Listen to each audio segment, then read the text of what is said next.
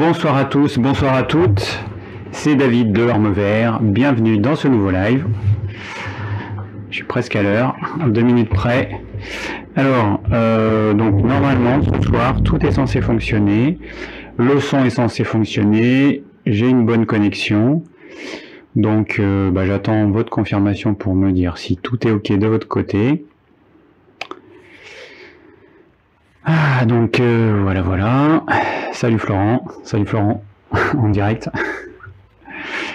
Salut, alors voyons, salut Jérôme, Lina, euh, Rosie. Qu'est-ce qu'on a encore On a Joël, Bénédicte. Voilà, Sandra, etc. Bon, euh, voilà, ça a l'air de fonctionner? A priori, oui. Bon, allez. Alors ce soir, le thème du live, c'est végétarien, végétalien, vegan, bénéfices et limites. Euh, un jour, je ferai une vidéo dessus pour, euh, parler un petit peu de ça. Et, voilà, du coup, ce soir, c'est l'occasion de, voir un petit peu les questions que vous posez. J'ai pas encore lu euh, tout ce qu'on m'a posé comme question. On va commencer. Alors, euh, alors comme d'habitude, hein, on divise en trois parties. Première partie, je vais vous parler de l'actualité, ce que, j'appelle l'actu de la semaine.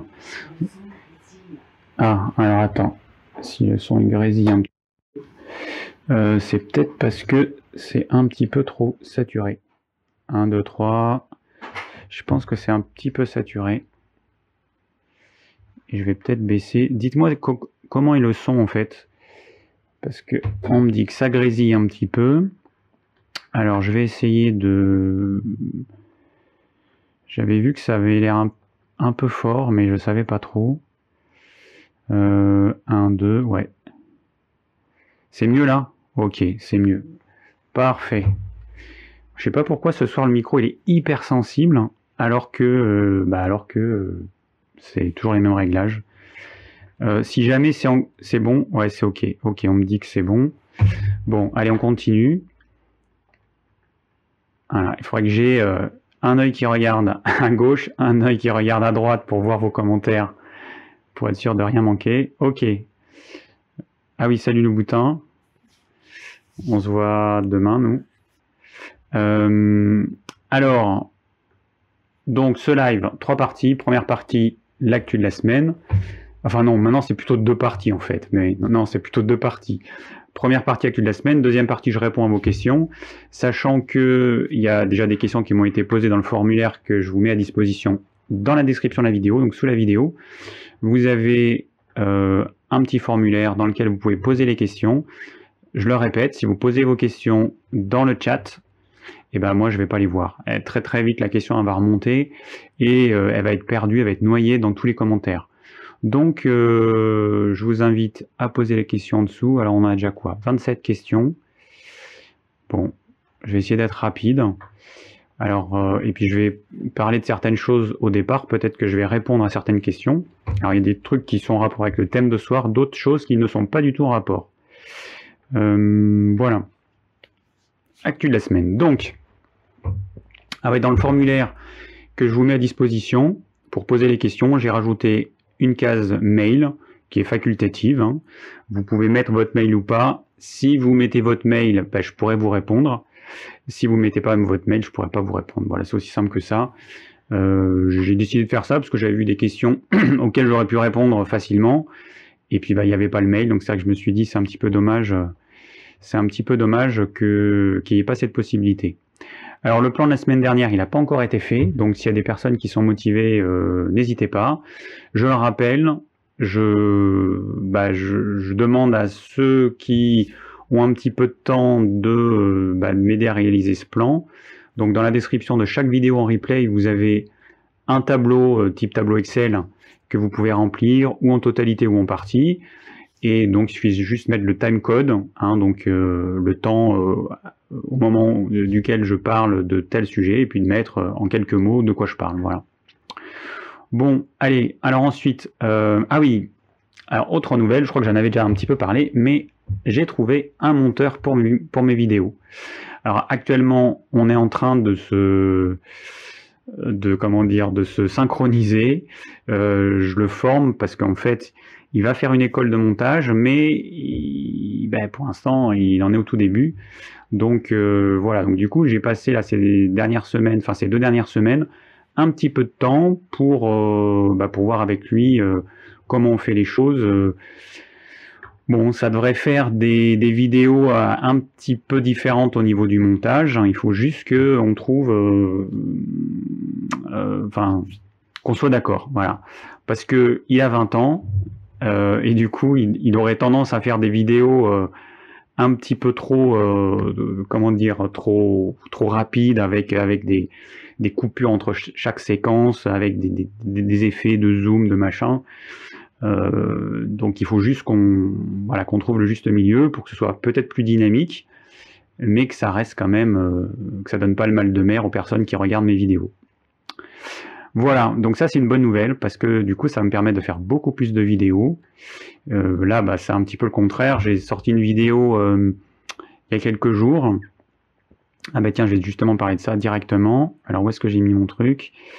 Une vidéo sur les Pokéballs que je ne connaissais pas. Et les Pokéballs, c'est quoi? Eh ben, regardez la vidéo. les Pokéballs, c'est des, des, espèces de petits saladiers dans lesquels vous avez un repas complet avec au fond du riz, ensuite des légumes crus et euh, du poisson cru une sauce. Voilà. Et, hum, et en fait, il y a quelqu'un qui m'a dit, bah, euh, ça aurait été bien que tu donnes euh, un, Pokéball idéal. Et c'est vrai que quand j'ai fait la vidéo, j'ai fait quelque chose de rapide, j'y ai pas du tout pensé. Euh, donc c'est Séverine qui m'a proposé ça. Et bah du coup c'est pas compliqué. C'est que au fond on met du riz au lieu de mettre du riz blanc comme euh, c'est ce qui est mis communément, on met du riz complet. On peut mettre du riz complet basmati qui a un bon parfum et en plus qui va avoir un indice glycémique bas. On met pas de vinaigre parce que le vinaigre va perturber la digestion des glucides complexes contenus dans ce riz. Donc juste du riz. Ensuite, on peut mettre des légumes crus. On ne met surtout pas de fruits comme euh, ça se fait dans la mode californienne, des pokéballs californiens. Et puis, euh, en guise de sauce, eh ben, on peut mettre un peu d'huile d'olive, on peut mettre euh, du tamari, de la sauce de soja, enfin sauce de soja de qualité, et le poisson qui est utilisé, c'est du saumon et du thon majoritairement. Donc c'est deux gros poissons carnassiers que je déconseille parce qu'ils ont tendance à accumuler les métaux lourds et les toxines, puisque c'est des poissons qui vont mettre des années à grandir. Moi je conseille plutôt le maquereau, la sardine ou le hareng qu'on peut manger cru. Euh, un jour je suis allé dans un restaurant à sushi euh, vraiment top top et il y avait un plateau de dégustation et je crois qu'il y avait une trentaine de poissons crus euh, que j'ai testé. Et du coup, j'ai pu tester tout un tas de trucs. il y avait des trucs qui étaient moyens. Euh, par exemple, c'était quoi? C'était la sèche. C'était trop caoutchouteux, c'était pas top. Mais il y avait des choses qui étaient, euh, étaient super bonnes. Donc, bah, la sardine crue en sushi, c'est très bon. Le macro cru en sushi, c'est super bon. Voilà, moi j'aurais tendance à, hum, bah, faire à remplacer le thon par, par exemple, du macro qui est super bon. Et euh, en plus, il est beaucoup moins cher. Hein. Il n'y a pas de commune mesure. C'est 3 à 4 fois moins cher que le thon. Voilà. Alors, euh, qu'est-ce qu'on a encore? En plus, j'ai plein de choses à vous dire là. Dans mon actu, j'ai noté plein de trucs. Euh, ah oui, alors je vais faire, donc là j'ai fait ma série euh, Mes petits bobos de l'hiver. Donc je vous ai parlé il y a deux semaines d'une angine que j'ai avortée avec un petit jeûne de trois jours.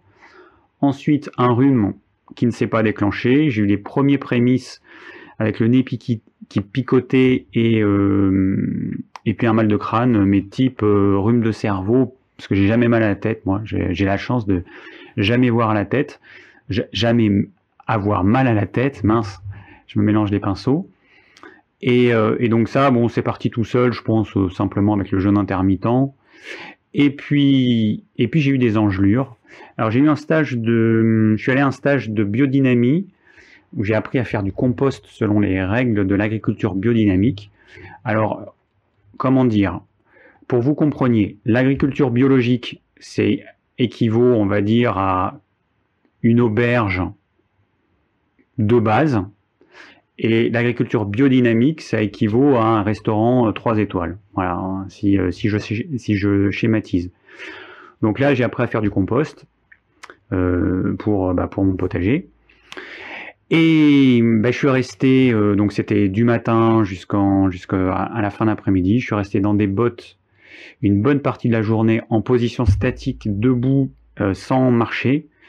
Et du coup, bah, quand vous êtes en position debout, alors je dis, ça pour les personnes qui ont des engelures, quand vous êtes en position debout, quand votre pied appuie sur le sol, la partie inférieure et le bout des doigts de pied, bah, forcément les vaisseaux ils sont écrasés, donc la circulation sanguine ne se fait pas. Si j'avais marché euh, toute la matinée et l'après-midi, j'aurais pas eu de problème. Mais là, en restant debout dans des bottes, euh, en plus en plastique, donc euh, là, on est sûr que le froid il rentre bien. Bah, du coup, j'ai eu froid aux pieds. Et, puis j'ai eu des, petites engelures. C'est pas grand chose. Mais je m'étais dit à l'automne, là, je vous ai dit, je sais plus dans quelle vidéo, que j'aurais pas dans un live d'ailleurs, je pense, que j'aurais pas d'engelure parce que je marchais pieds nus et tout. Mais c'est vrai que quand on marche pieds nus, il n'y a pas de problème en fait. Je marche pieds nus sur un carrelage glacé, mais c'est pas un problème parce qu'on marche. Donc en fait, vous marchez, vous appuyez, vous écrasez les vaisseaux, mais vous levez le pied, le sang circule, vous reposez le pied. Quand on marche, il n'y a aucun problème. Mais dès qu'on est une position statique et que on, bloque la circulation, eh ben là, il y a un problème. Voilà. Donc, euh, bah voilà, c'était la suite de mes petits, euh, de mes petits mots. Euh, euh, hivernaux. J'ai des engelures tous les ans. Le problème que j'ai en fait, c'est que j'ai mon bureau en fait, il est en hauteur, donc je travaille debout. Et, et du coup, bah forcément, puis j'ai une maison qui est mal chauffée, donc bon, ça c'est pas un problème parce que mon corps il s'habitue. Mais par contre, mes pieds, bah, qui restent appuyés sur le sol, bah forcément, si je fais pas gaffe, le sang il circule pas bien. J'ai une tendance, de par mon tempérament, qui est tempérament nerveux, en grande partie avoir les extrémités froides quand il fait froid, sinon euh, non. Et là, du coup, bah voilà, j'ai les pieds froids et c'est comme ça que j'attrape les engelures. Bon, voilà, c'était tout pour les engelures, sachant que je sais qu'il y a beaucoup de gens qui ont des engelures. Je reçois des mails de temps en temps de personnes qui me disent bah, comment faire? Je ne peux pas répondre à tous vos mails. J'ai eu plein de mails cette semaine, mais alors plein de chez plein et euh, je peux pas répondre, je les vois qui arrivent, je, je peux pas répondre quoi. Euh, j'ai pas le temps, euh, je suis désolé, je, réponds à quelques-uns, je, mais euh, ceux auxquels j'ai pas répondu, bah, je me rends compte qu'ils s'ajoutent aux autres et que je peux pas quoi, je peux pas répondre. Alors c'est un peu la roulette russe, hein, je réponds à certains, puis d'autres je réponds pas. Je suis désolé, mais voilà, je suis je peux pas matériellement, physiquement, je je peux pas quoi, tout simplement. Alors, ensuite, j'ai vu une émission, enfin, j'ai vu un truc sympa, E égale M6, donc c'est une émission sur la 6 euh, qui vulgarise euh, la science, que je regarde depuis que je suis gamin, donc ça fait hyper longtemps, bon, ça fait longtemps que je regarde plus régulièrement, mais là, je suis tombé par hasard sur un thème que je trouvais sympa, pourquoi les feuilles changent de couleur, changent de couleur en automne? Est-ce que vous avez la réponse? Ben moi, je savais pas. Je ne savais pas. Euh, alors il y a Rosie qui nous dit juste, je reviens en arrière, pour les engelures, bain de pied avec céleri euh, euh, rave et tranche bouillie, très efficace. Ouais, mais en fait, les hivers, il y a quelqu'un qui me dit mettre un tapis sous les pieds, mais en fait, moi, tous les hivers, j'ai beau mettre des chaussettes, j'ai beau mettre des trucs, plus je me couvre, plus j'ai des, plus j'ai des engelures parce que je suis en position statique et euh, j'ai beau me mettre des chaussettes en laine, tout ce que vous voulez, ça ne fonctionne pas. Donc c'est pour ça que cette année, je voulais marcher pieds nus, ce que je fais, sauf que bah, j'ai eu ce, voilà, ce moment où, je suis resté dehors en statique euh, de 10h à 13h et après de, je sais pas à quelle heure on a commencé, 15h à 18h quoi.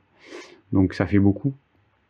Alors, on revient à notre question, pourquoi est-ce que les feuilles changent de couleur, les feuilles des arbres changent de couleur à l'automne?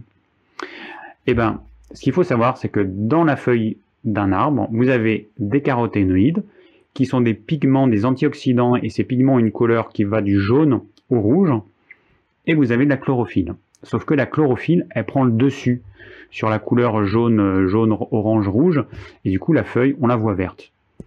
Ce qui se passe à l'automne, quand le froid arrive et que la luminosité diminue, l'arbre, il détecte que l'hiver approche. Donc, il va recycler la chlorophylle qui est riche en azote. Il enlève cette chlorophylle des feuilles. Et donc il reste quoi? Bah, Les caroténoïdes qui ont une couleur entre le jaune et le rouge, suivant les types d'arbres. Et c'est pour ça que les feuilles à l'automne changent de couleur, parce que la chlorophylle est retirée par l'arbre qui la recycle pour en extraire l'azote. Et, euh, ensuite, euh, ce qui se passe aussi, ce qui est intéressant, c'est que les feuilles vont se charger en tanins. Donc les tanins, c'est des substances, quand vous, mangez quelque chose qui est riche en tanins, ça vous fait un côté un peu râpeux, un côté un peu âpre dans la bouche.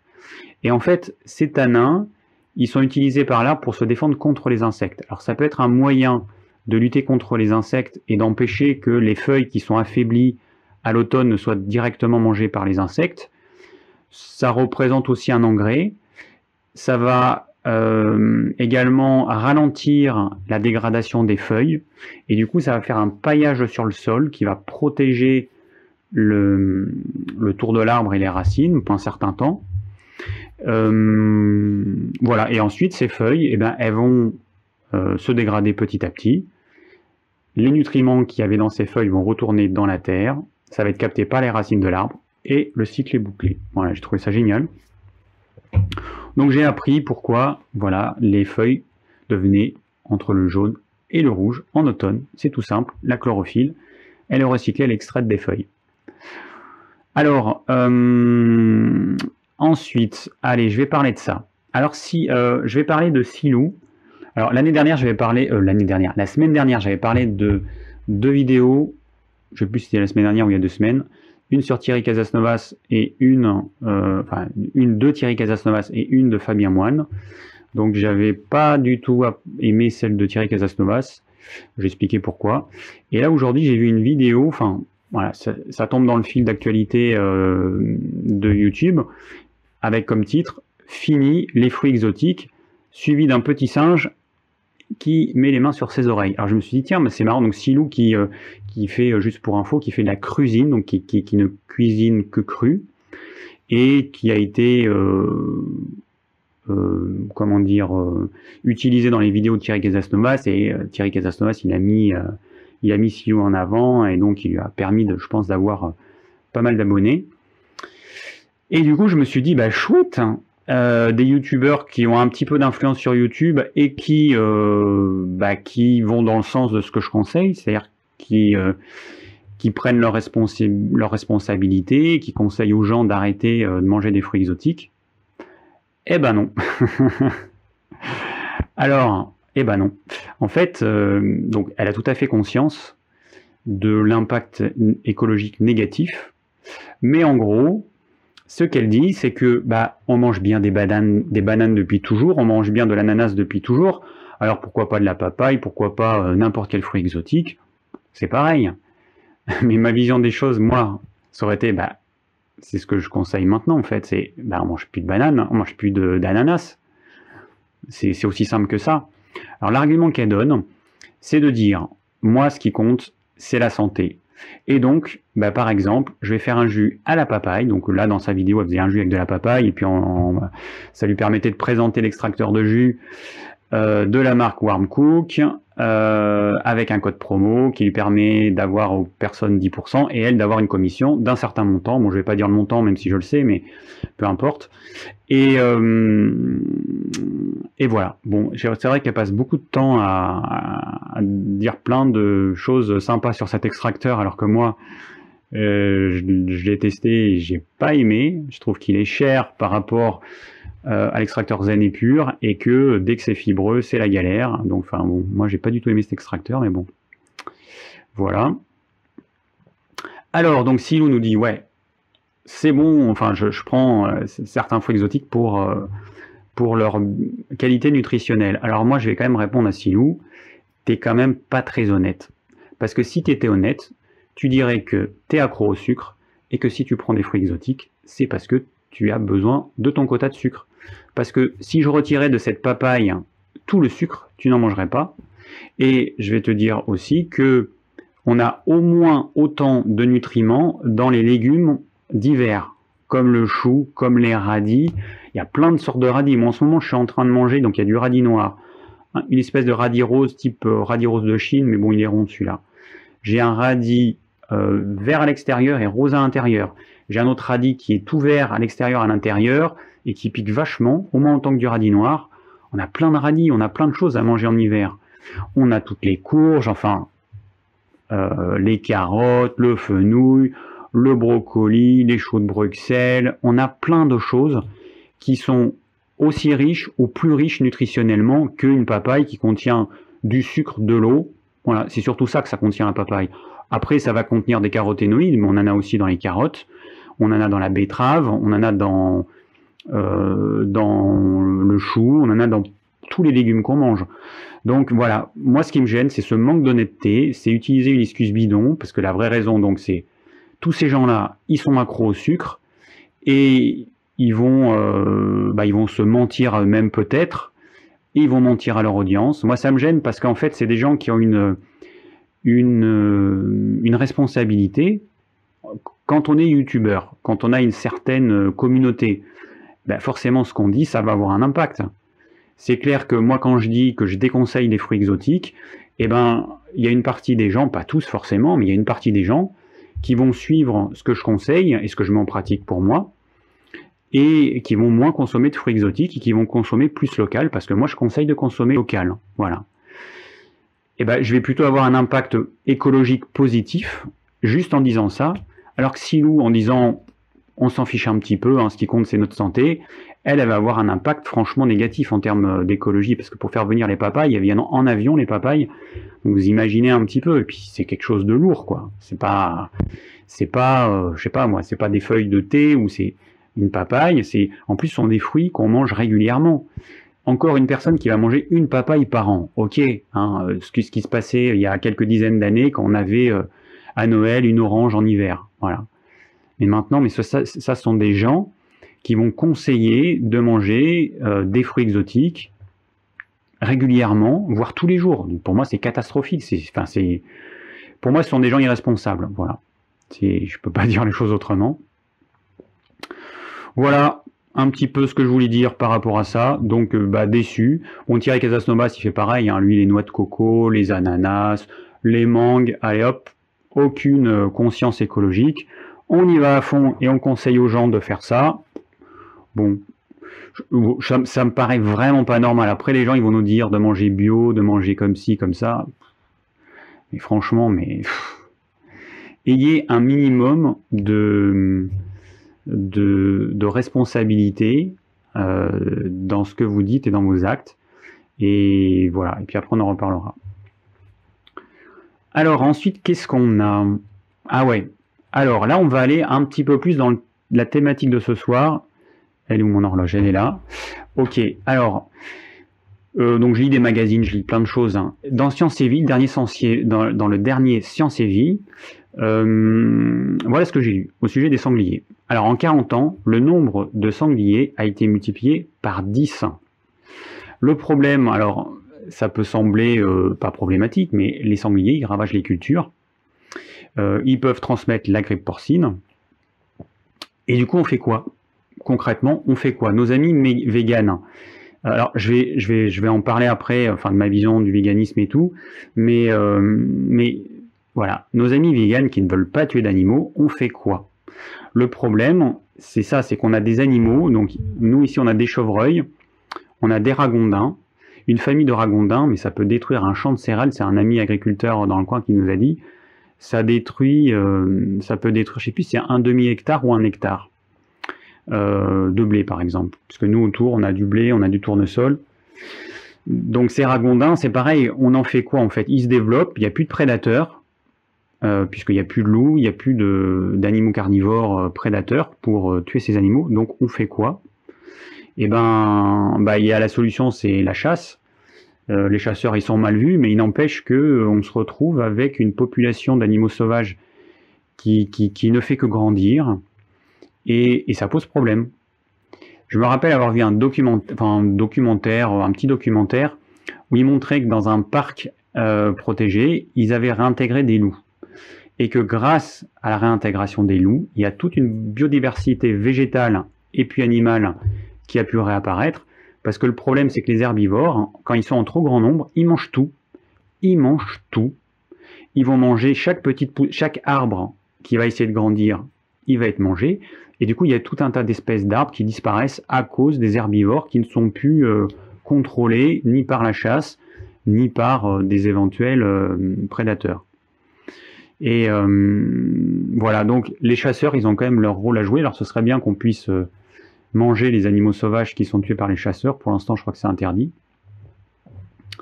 bon, nous, on a eu le cas au sujet de, des animaux sauvages, on est obligé de clôturer euh, tout. Donc là, on a un deuxième terrain dans lequel on va mettre un deuxième potager. Là, on est en train de le clôturer. Là, tout à l'heure, on est en train de le faire. Parce que sinon, on va avoir les chevreuils qui vont nous manger. Euh, tous les petits arbres qu'on plante, ils vont être mangés très rapidement. On a eu le cas aussi d'une famille de ragondins qui était dans le fond du jardin, enfin dans le coin, et hum, ils avaient fait des tunnels et rentraient, et ils ont commencé à attaquer notre potager. Donc autant vous dire que les ragondins, ils n'ont pas fait long feu. Donc euh, voilà, parce qu'en fait, le problème, c'est est-ce que les végétaliens, les, les véganes qui ne veulent pas tuer d'animaux, ce que je comprends tout à fait, parce que c'est pas évident de tuer un animal, mais est-ce qu'ils sont prêts à mourir de faim? Voilà, est-ce qu'ils sont prêts à refuser de tuer un animal, mais en échange de pas avoir à manger Parce que le problème, c'est que s'il n'y avait pas des gens qui tuaient tous ces animaux ravageurs, qui ravagent les cultures et donc qui euh, pourraient euh, faire en sorte qu'on n'ait plus de quoi à manger, et eh ben, il, ferait comment? Voilà, donc euh, tuer un animal, c'est vraiment compliqué. Je sais de quoi je parle, on a des poules et bon, voilà, je sais de quoi je parle. Mais euh, il faut quand même avoir conscience que sur notre belle planète, on ne peut pas faire autrement. Qu'on fait partie d'un cycle où les animaux se mangent entre eux, moi, je peux pas regarder les, euh, les, documentaires animaliers parce que je peux pas voir un animal qui bouffe un autre animal. Je trouve ça cruel, horrible. L'animal il souffre. Enfin, pour moi, c'est horrible. Quand on tue un poulet, euh, ça, doit faire aussi mal que quand on se perce une oreille. Ça dure une seconde et c'est fini. Euh, alors qu'un animal sauvage qui se fait manger par un autre animal, je peux vous dire que ça dure pas une seconde. Hein. alors, David, comment tu tues tes poussins? Mais je tue pas mes poussins. Pourquoi veux-tu que je tue mes poussins? Nicolas qui me demande ça. Bah, je fais faire des poussins. Alors, euh, bon, là je vais répondre à cette question parce que justement ça, va parler d'un problème. Aujourd'hui, dans notre belle industrie, dans notre belle agriculture, dans nos beaux élevages, c'est vraiment une catastrophe innommable, on fait naître des poussins. Quand vous avez des poussins, vous avez à peu près 50% de mâles, 50% de femelles. Moi, ce que je fais, c'est que je garde tout. C'est que les poussins mâles, ça va devenir des coques, et les poussins femelles, ça va devenir des poules qui me feront des œufs. Les coques, je les laisse grandir, ils gambadent dans le jardin, ils sont heureux pendant 6-8 mois, et ensuite on les tue pour les manger. Les poules, les vieilles poules, eh ben, quand elles sont trop vieilles, quand elles ont 3 ans, on les tue et on les mange. Rien ne se perd. Et pendant 3 ans, elles vont nous faire des œufs. Voilà. Donc, dans l'industrie, dans l'élevage, ce qu'on fait, c'est que on crée des races de poules pondeuses qui ont été complètement trafiquées, complètement modifiées, et du coup, on va faire naître des poussins, toujours pareil, 50% de mâles, 50% de femelles. Les poussins mâles, on les tue, on ne garde que les poussins femelles. Et puis d'un autre côté, on va faire des, euh, euh, de la viande à chair. Et donc on va avoir euh, d'autres races, enfin d'autres variétés qui ont été pareil modifiées à un tel niveau.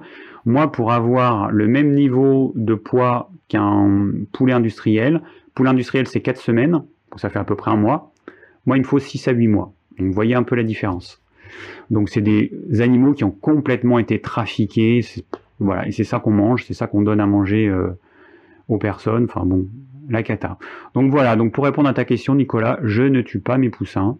Euh, pour moi, le but, c'est d'avoir des poules et des poulets. On a une race, ou plutôt, moi j'ai plein de races croisées, et c'est des races à viande et à œufs. Voilà, je vais pas, je m'en fous d'avoir des œufs qui sont pas gros comme des œufs d'autruche et je me fiche de ne pas avoir des poulets qui font euh, un blanc de 300 grammes au bout de 4 semaines. C'est pas pas mon but. Mon but c'est de, revenir à, quelque chose de sensé en fait. Donc euh, voilà. Alors après, euh, qu'est-ce qu'il y avait? Euh, donc ça j'ai répondu. Ouais, alors après, là je vais répondre à ça. Enfin, je vais vous parler de ça. Et après, on, j'ai encore deux trois trucs. Après, on, on ira aux questions, mais bon, c'est vraiment dans la thématique du jour. Alors, tuer un animal en conscience et avec respect. Alors, quand on tue un animal, nous, on fait dans le respect de l'animal, on fait en douceur, sans qu'il s'en rende compte. Et ça, c'est hyper important. C'est-à-dire que nous, bah déjà, nos volailles, elles sont habituées à nous. Donc, on les emmène pas dans un abattoir, elles sont pas dans une cage dans, euh, laquelle euh, elles ont peur pendant tout le temps du trajet, après elles sont manipulées euh, sans respect. L'animal, généralement, c'est ou le matin, tôt, ou en fin de journée, surtout en hiver, là, en fin de journée, quand il commence à, faire sombre. Du coup, les animaux, ils vont dans le poulailler se coucher. On les prend, on les prend dans les bras comme ça, on les apaise. Il suffit de mettre la tête un peu comme ça en bas et puis l'animal il, s'endort. Après on fait une petite prière, donc c'est un truc qu'on fait en fait pour remercier l'animal de, euh, bah de, sacrifier pour nous. Et hum, voilà, c'est un petit truc qu'on fait. Alors ça, il y a des gens qui trouvent ça complètement débile, euh, qui trouvent que ça sert à rien parce que l'animal il s'en rend pas compte. Moi, j'ai vu des personnes qui euh, prennent l'animal comme ça par les ailes, et puis qui, donc, en faisant mal à l'animal, l'animal il se débat. Après, le couteau à s'y reprendre à plusieurs fois parce que forcément l'animal il se débat. Enfin bon, un vrai carnage. Bon, bah voilà, c'est pas c'est pas ma vision des choses. je pense que tuer un animal comme on le fait, un animal, mais je vous dis, un hein, animal de façon, vous voyez tout de suite, hein, un animal euh, qui souffre pas qui se laisse mourir parce qu'en fait on coupe la carotide, je sais c'est un peu gore mais bon, on coupe la carotide, donc l'animal, le sang il coule, donc il y a une, une baisse de tension. L'animal en fait il est engourdi, euh, il est dans un état euh, un peu de, brouillard, le sang il alimente plus le cerveau et en fait il s'endort comme ça. Voilà, et l'animal ne souffre pas. Ce qu'il faut comprendre, c'est la, seule souffrance, c'est la piqûre du couteau, mais qui comme euh, une piqûre de n'importe quoi, ça dure une seconde et puis c'est tout, mais sinon l'animal ne souffre pas. Voilà, donc tuer un animal en conscience, c'est quand même hyper, hyper, hyper important. Euh, voilà, donc il y a beaucoup de véganes bon, qui me disent bah, comment tu fais pour tuer un animal et le manger? Bah écoute, voilà, moi je réponds que ça fait partie de ce que les hommes ont fait depuis toujours, de ce que les animaux font entre eux, donc c'est plutôt dans l'ordre naturel. Ce qui n'est pas naturel, en revanche, c'est d'exclure à 100% toute protéine d'origine animale. Ça, c'est pas naturel. Donc les, végétaliens et les véganes ont un régime hyper restrictif euh, qui est non naturel. Il n'y a aucun mammifère qui est vegan, qui est végétalien. Tous les mammifères mangent des protéines animales, tous les herbivores mangent des protéines animales, les vaches, les moutons, tout ce que vous voulez, ça mange des protéines animales naturellement quand ça broute de l'herbe, les insectes qu'il y a dans l'herbe, les petits mammifères morts, euh, les œufs d'insectes, tout ce que vous voulez, ça mange des, euh, des protéines animales. Et le fait d'exclure consciemment toute protéine animale euh, sans aucune restriction, enfin sans, sans qu'il y ait, non, sans aucune exception, je veux dire, c'est pas normal. Ça, c'est pas du tout naturel. Après, on pourrait dire, enfin, on pourrait imaginer qu'un jour, bon, aujourd'hui on sait que euh, les arbres on ressentent les choses. On pourrait imaginer qu'il euh, y ait une, je sais pas moi, des, euh, une religion qui naisse et qui dise non, il faut pas faire de mal aux animaux, il faut pas faire de mal aux végétaux. Donc on mange pas de végétaux, on est respiré, comment on dit, respirianiste, enfin je sais plus quoi, donc les personnes qui ne mangent pas du tout et qui se nourrissent uniquement de, l'air qui respire. Alors j'en connais, j'en ai pas connu, donc je sais pas si c'est vrai. Peut-être que c'est vrai, ok, mais on pourrait imaginer ça. Donc euh, voilà, un jour, euh, qu'il y ait des gens qui disent aux véganes, mais vous êtes des meurtriers à euh, tuer des, des carottes et des, et des, choux, ce que vous voulez. Voilà. Alors, pour finir sur ce sujet-là, je vais juste dire une chose.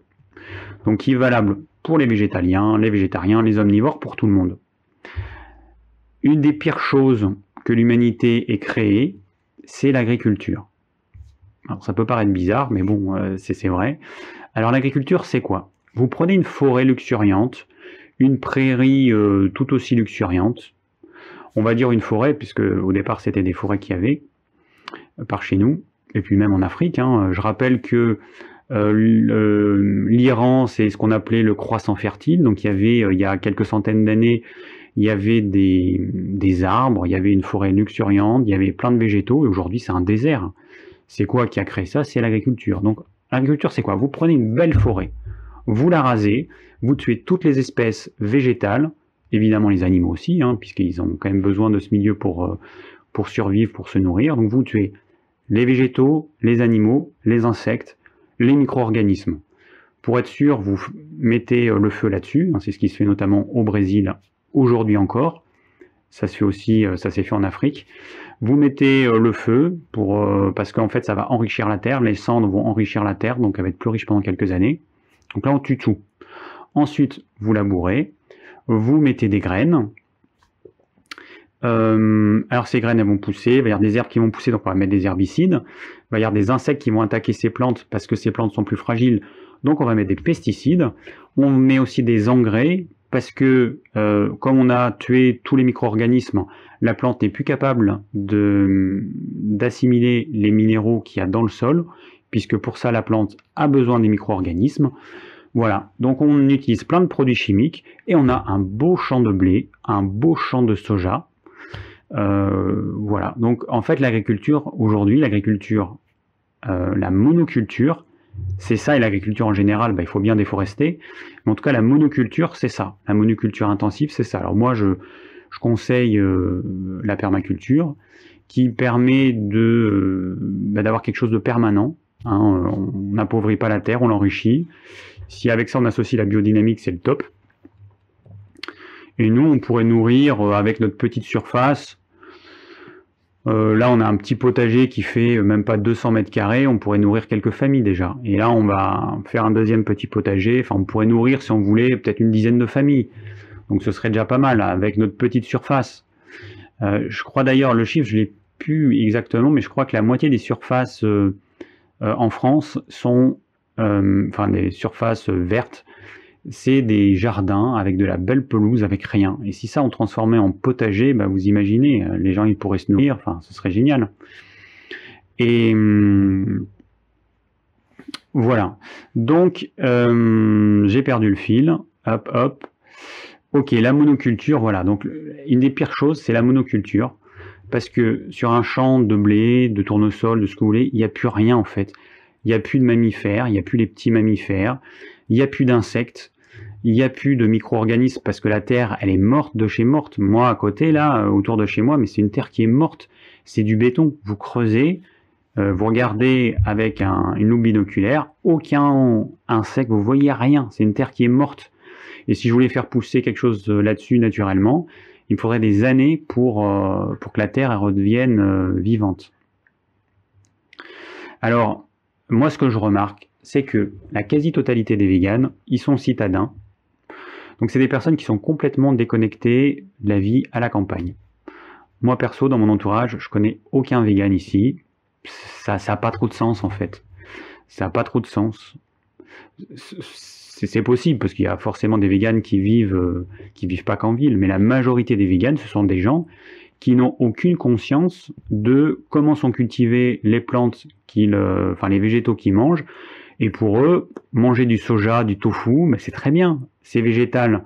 Mais ils n'ont pas conscience que le, nombre d'animaux qui sont morts euh, à cause de cette monoculture, c'est colossal. C'est, ça n'a pas de commune mesure avec un petit éleveur qui a 30 ou 40 vaches qui va faire pâturer euh, sur ses terres, donc ils vont manger de l'herbe, donc il n'y aura pas de, il n'y aura absolument pas de, de, céréales qui seront ajoutées parce que une vache, c'est pas fait pour manger des céréales. C'est le meilleur moyen de la rendre malade. Une vache, hein, elle a un premier estomac avec plein de micro-organismes, plein de bactéries qui vont transformer les fibres de l'herbe en acide gras, en graisse. Euh, une vache, quand vous lui mettez des céréales, quand vous lui mettez donc du sucre, et eh ben, ce sucre il va fermenter et il va y avoir une production d'alcool, ce qui entraîne une cirrhose chez euh, la majorité des vaches qui sont nourries aux céréales. Voilà. Alors ça, c'est fait. Après, qu'est-ce que j'avais à vous dire? Ah ouais, bon, allez, pêle-mêle en tous les trucs que j'ai vus là. J'ai vu, je sais même pas comment c'est apparu, une recette euh, de raclette vegan de la chaîne La Petite Okara. Bon, alors c'est quoi? C'est quoi cette raclette vegan Alors j'ai compté 14 ingrédients pour faire du fromage. Euh, alors il y a la noix de cajou, un truc exotique que je boycotte parce que non seulement c'est une catastrophe au niveau environnemental, parce qu'en fait quand vous voyez un arbre euh, qui fait des espèces de fruits qui sont gros comme des pommes, et nous on va utiliser juste la, partie du dessous, là, le pédoncule qui contient euh, une amande qui est très difficile à, extraire parce qu'il y a des, des sucs euh, caustiques. Donc il y, a, des documentaires qui ont montré que c'était l'Inde qui était le premier pays qui euh, enlève cette écorce qui brûle les mains. donc il y a des femmes qui sont traitées un peu comme des esclaves et qui font ça toute la journée, qui ont les mains complètement brûlées. Et donc ces noix de cajou, qui vont être conseillés par les véganes, ben voilà, ça, eux, ça leur pose pas de problème qui est euh, euh, des femmes euh, qui soient, enfin, qui travaillent dans des conditions pareilles. Bon, donc la noix de cajou, je la boycotte. Ensuite, il y a du lait de soja, soja monoculture qui détruit la, biodiversité comme c'est pas possible. Ensuite, on a la levure maltée, on a du vin blanc, on a de la bière blonde, on a qu'est-ce qu'on a? Ah non, euh, les végétales, j'ai déjà dit, lait de soja. Euh, ah, il peut y avoir la noix de coco qui est utilisée. Encore un produit exotique. Ensuite, on a la farine de tapioca. Donc le tapioca, c'est du manioc. Produit exotique. Ensuite, on a de l'huile végétale, monoculture, avec tout ce que ça implique dans la mort de milliards d'animaux. Ensuite, on a de l'ail semoule, de l'oignon séché, du miso blond, le miso qui est fait notamment avec du soja et ou une autre céréale. On a du sel, du curcuma, produit exotique, euh, de la muscade, qui, est aussi une épice exotique. Voilà, donc tout ça pour faire. Euh, alors en fait, c'est 13 ingrédients parce que euh, le lait de soja, en fait, c'est un truc qui est après. Hop, je me suis planté. 13 ingrédients, voilà, pour remplacer du, du fromage. Alors, c'est clair que si on prend du fromage qui est fait de façon industrielle avec des vaches qui sont nourries n'importe comment, qui sont euh, enfermées toute l'année et tout, bon, c'est clair que c'est euh, c'est vrai que c'est une catastrophe. Mais si on prenait du fromage qui est fait avec des vaches qui ont pâturé, moi j'ai ça à côté de chez moi à 3 km, des vaches qui mangent de l'herbe, qui sont en liberté, qui sont heureuses, hein, autant que faire se peut, et eh ben, euh, ben voilà, c'est quand même autre chose. Donc euh, d'un côté, on a 13 ingrédients avec des produits exotiques, des produits euh, qui sont bah, responsables de l'esclavage d'humains, on ne peut pas dire ça autrement. Et puis d'autre côté, on pourrait avoir des animaux d'élevage qui sont élevés naturellement comme on pourrait l'imaginer. Moi, je préfère quand même voilà, je préfère cette solution-là, d'autant plus qu'en fait, le résultat, ça fait une espèce de béchamel épaisse et que ça n'a rien à voir avec, avec la raclette. Voilà, ça c'est les aberrations du monde vegan, ou alors euh, la noix de cajou, il y en a partout. Il y en a partout, j'ai encore vu un truc sur Facebook, une recette de je sais plus quoi là.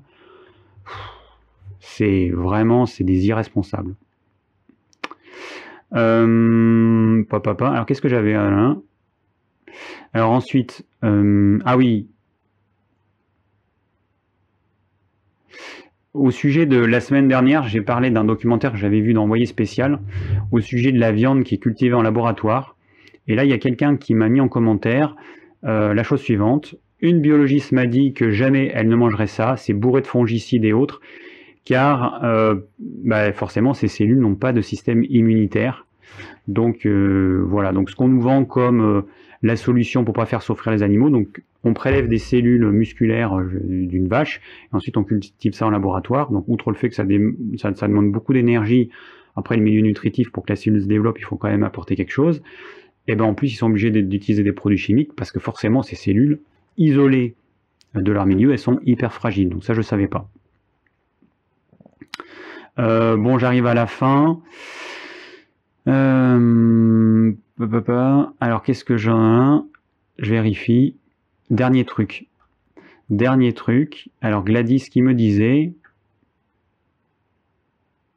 Ah oui, qui me disait en commentaire, attention avec l'idée des protéines animales à ne pas associer aux carences.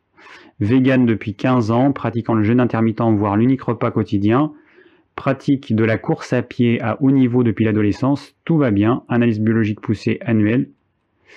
Ok, alors bah, c'est super que tu ailles bien. Euh, déjà, tu fais du sport. Euh, tu as la chance de ne pas être vegan depuis ta naissance, puisque euh, les rares cas des personnes qui ont fait ça, c'est absolument dramatique. Un petit humain ne peut pas grandir, enfin en majorité, alors il y a des exceptions forcément, mais en majorité, on a besoin de protéines animales.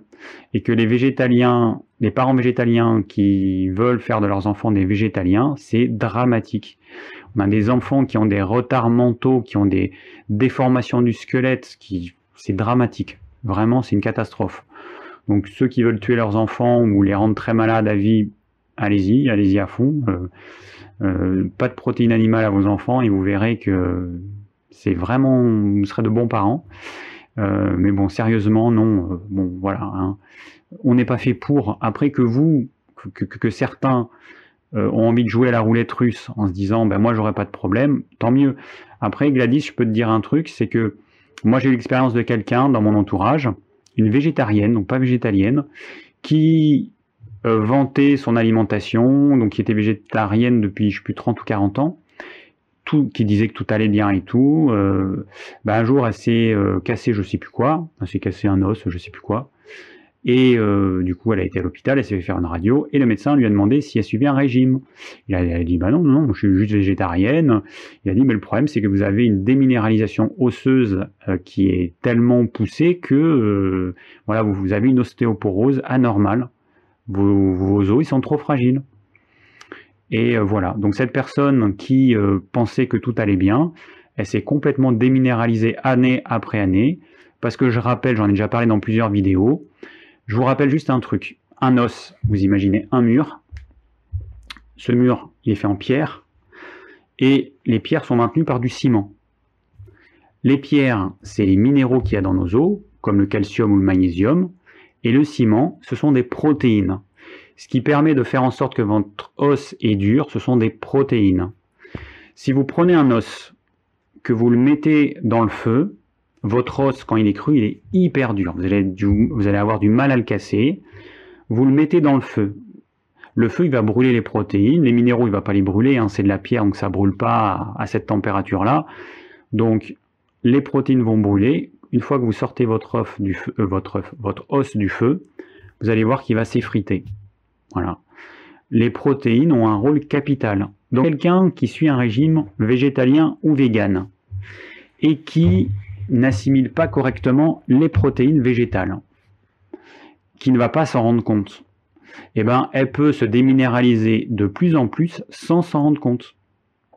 Donc euh, Gladys, euh, alors peut-être que tu n'as pas ça et je te souhaite de ne pas avoir de déminéralisation, mais il se trouve que l'expérience des thérapeutes, des médecins nous montrent que bah, malheureusement c'est fréquent. Attention. Euh, voilà, alors que dire? Bon, après, il n'y a pas que. Après, dans les carences, hein, on peut avoir plein de choses. Alors, il y a le zinc qui est très carencé chez euh, les végétaliens, les véganes, mais aussi chez les omnivores, parce que bah, on mange plus de céréales complètes. Donc, c'est pas spécifique aux, véganes, mais euh, à cause de cet excès de céréales qui vont manger de l'acide phytique qui est contenu dedans, donc le zinc il va être emprisonné, il va pas être assimilé. Carence en zinc, carence en vitamine B12, carence en choline, carence en taurine, euh, qu'est-ce qu'on a aussi en créatinine, voilà, il y a plein de choses qu'on trouve dans les produits animaux qu'on va pas trouver dans les produits végétaux et donc bah, euh, il va y avoir des carences plus ou moins importantes, certaines sont vitales comme la vitamine B12, D'autres sont moins vitales, ça va juste entraîner une fatigue chronique, une fonte musculaire, ce qui est quand même problématique, mais c'est pas vital. Voilà. Bon, alors du coup, là, j'ai parlé beaucoup, beaucoup, beaucoup, beaucoup. Maintenant, je vais répondre aux, questions. Tac, tac, les questions, questions-réponses. Alors, je vais regarder rapidement euh, un petit peu euh, vos commentaires. Ouais, je vois qu'on parle de la, la macadamia. ProSilver qui nous dit que c'est la seule noix non inflammatoire et euh, mais qu'elle vient de très loin. Bah oui. Donc Etiam qui nous dit le lait de soja c'est ni plus ni moins que l'eau. Bah c'est clair que c'est 80, je sais pas 95, 98% d'eau. Donc ok. Magali qui me dit noix de cajou à boycotter. Ok. Ah oui, voilà. Euh, alors, il y a Sandra qui me dit ce que tu dis fait écho au livre de. J'arrive jamais à prononcer son prénom. Larry Keith, le mythe végétarien. Ouais, alors vraiment, je suis. Donc, c'est une ex-végane qu'il a été pendant plusieurs dizaines d'années. Et, euh, maintenant qu'il a bête noire de tous les véganes et tous les végétaliens, parce que bah, s'est rendu compte de ce que ça entraînait euh, sur, sur son corps, et puis, euh, et puis bah, si on regarde autour de soi, hein, si on creuse un petit peu, qu'on regarde les végétaliens, les véganes qu'on a autour de soi, on se rend compte qu'on n'en trouve pas beaucoup qui sont en bonne santé. Alors, bon, bon, il y a plein de choses qui ont été dites.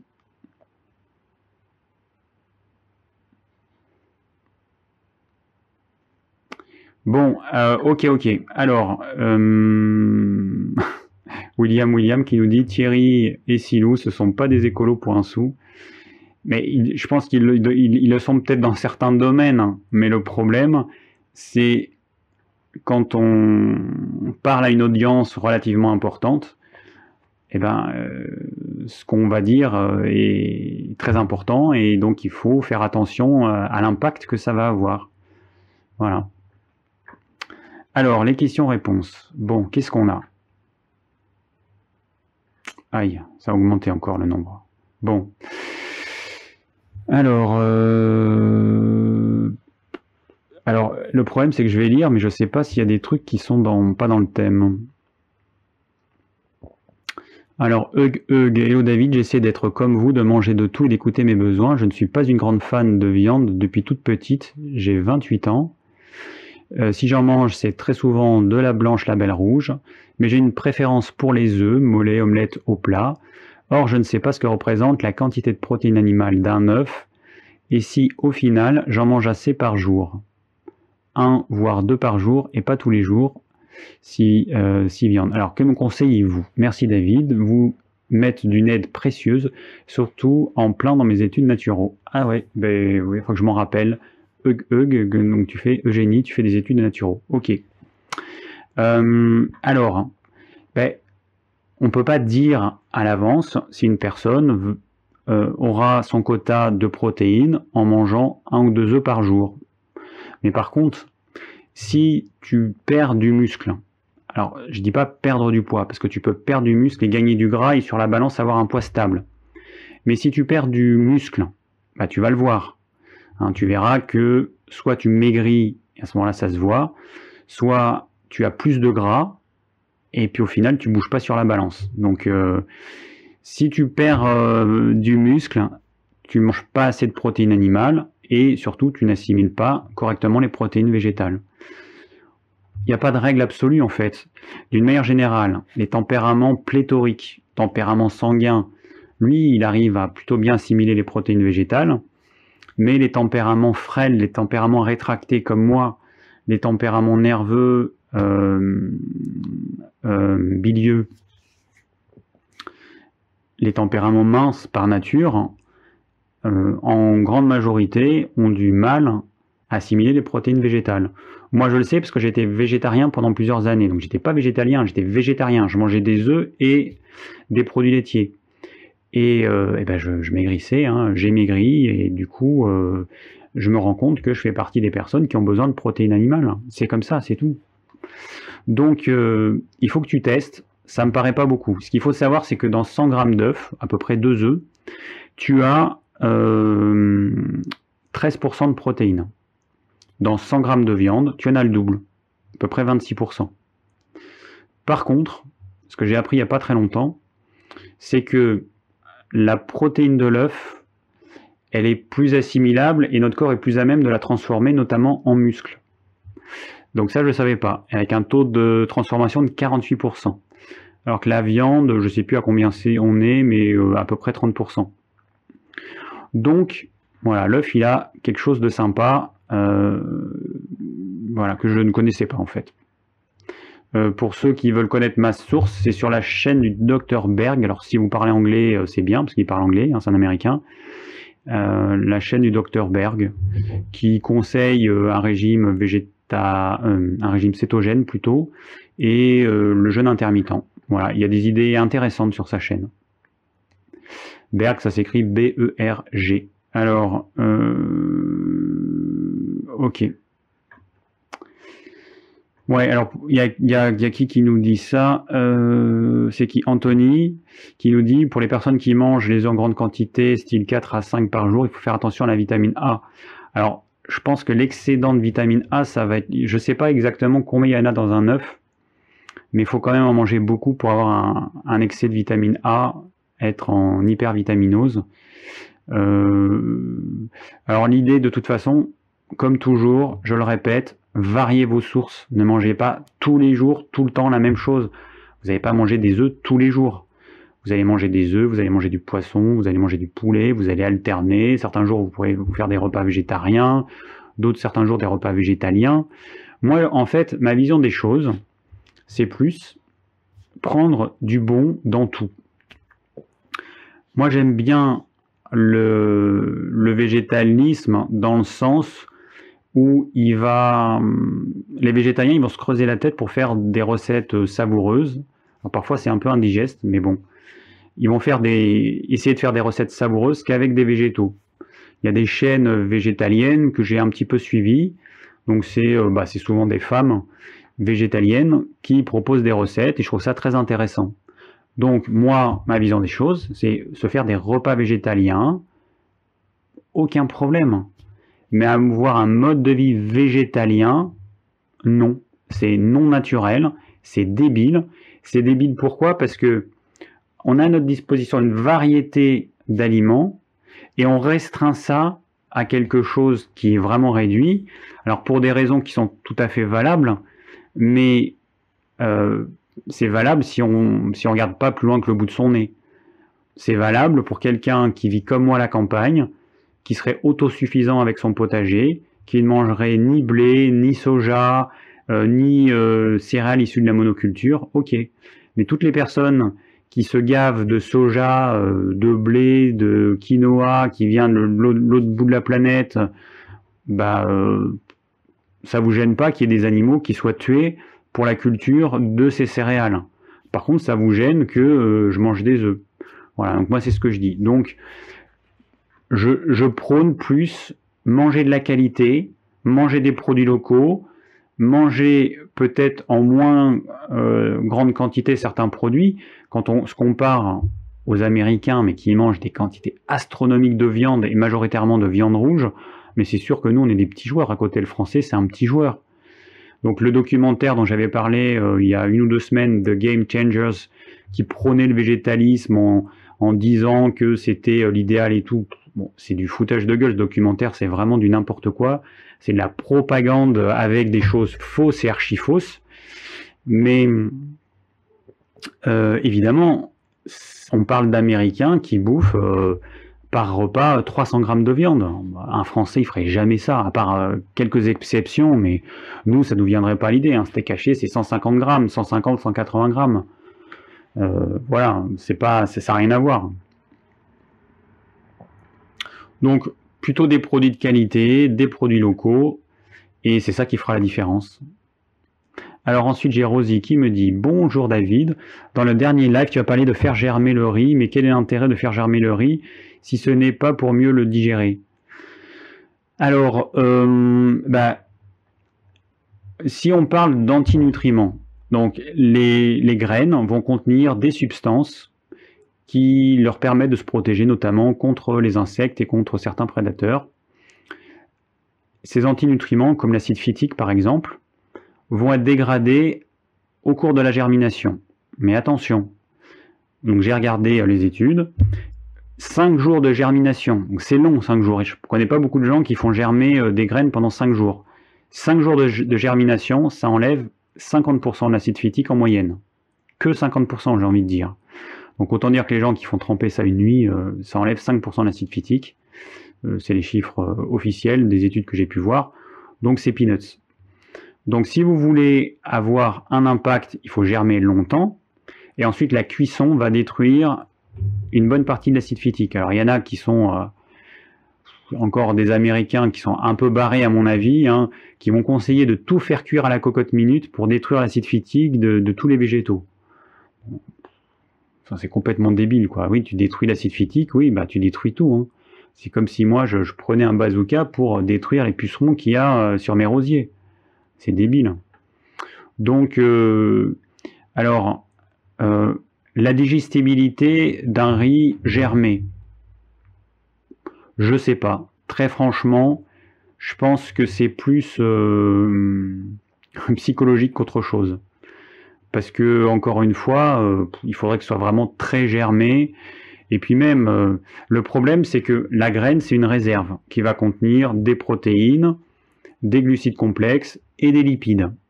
Quand vous faites germer une graine, eh ben, la, graine va prendre dans ses réserves pour créer le germe. Et du coup, il y a certains, certains macronutriments qui vont baisser en quantité parce qu'ils vont être utilisés pour autre chose.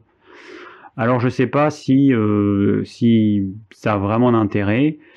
Euh, bon, ça cuit plus vite.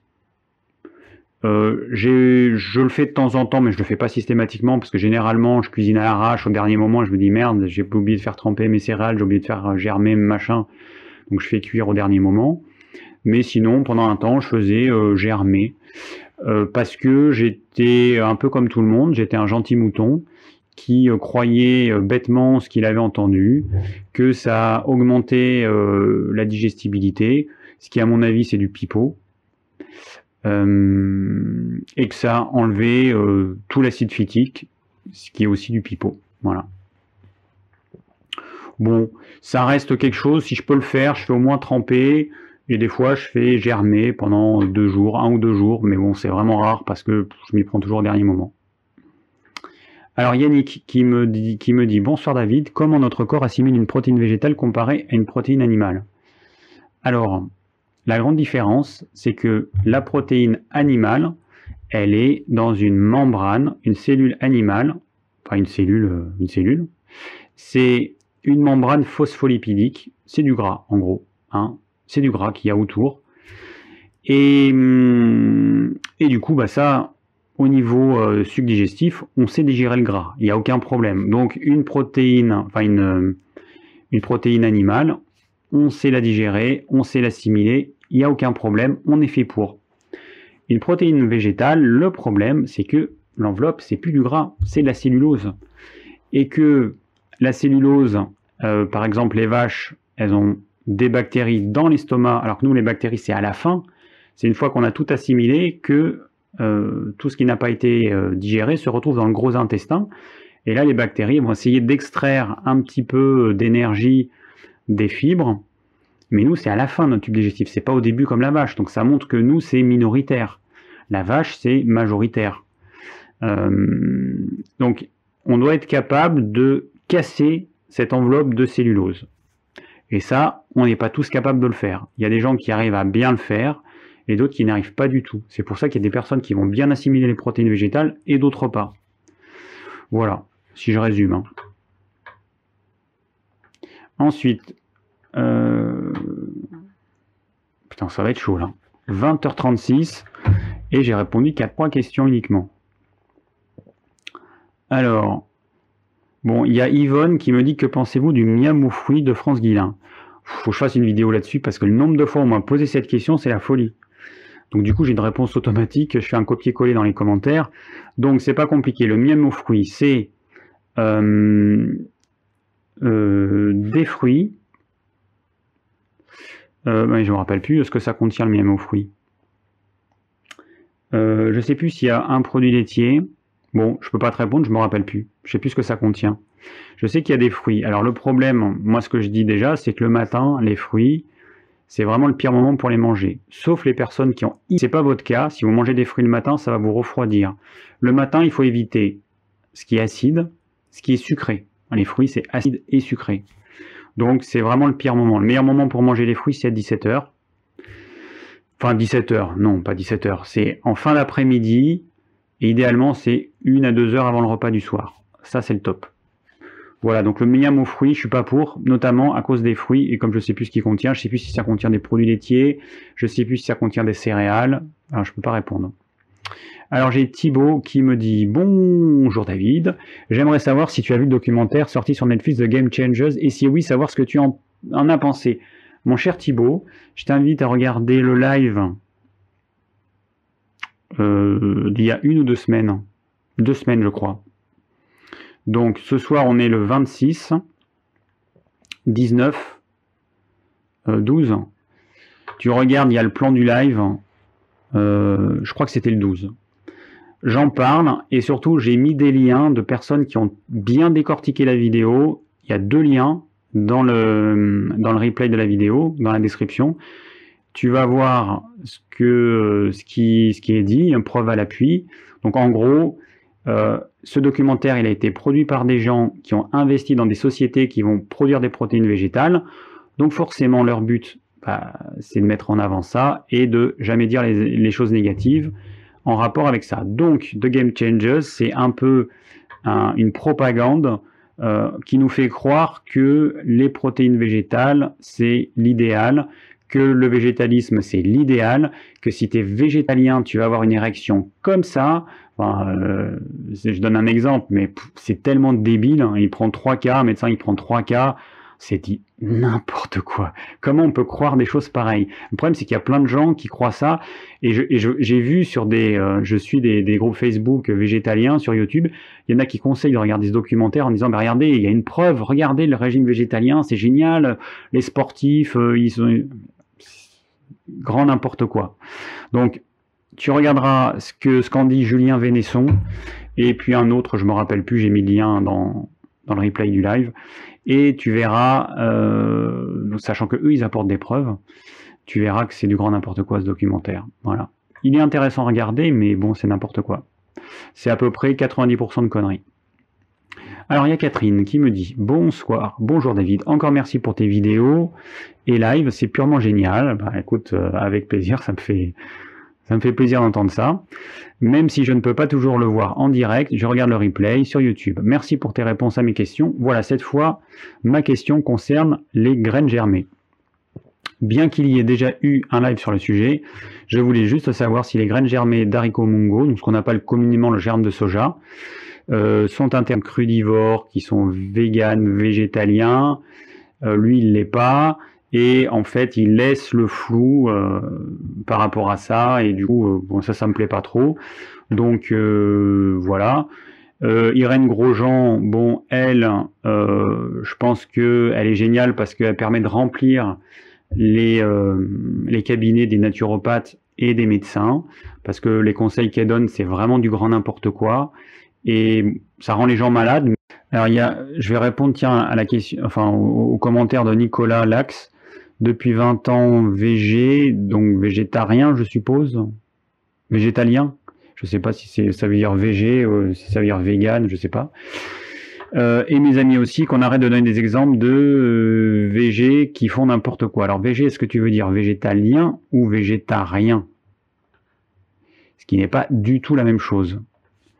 Après, euh, le problème, c'est qu'un naturopathe, forcément, il a une déformation professionnelle, il se fie sur il se fie aux personnes qui voient, notamment en consultation, et forcément, euh, voilà quoi, c'est ça le truc.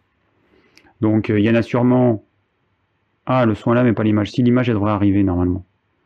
Je vois que là, l'image, elle, arrive.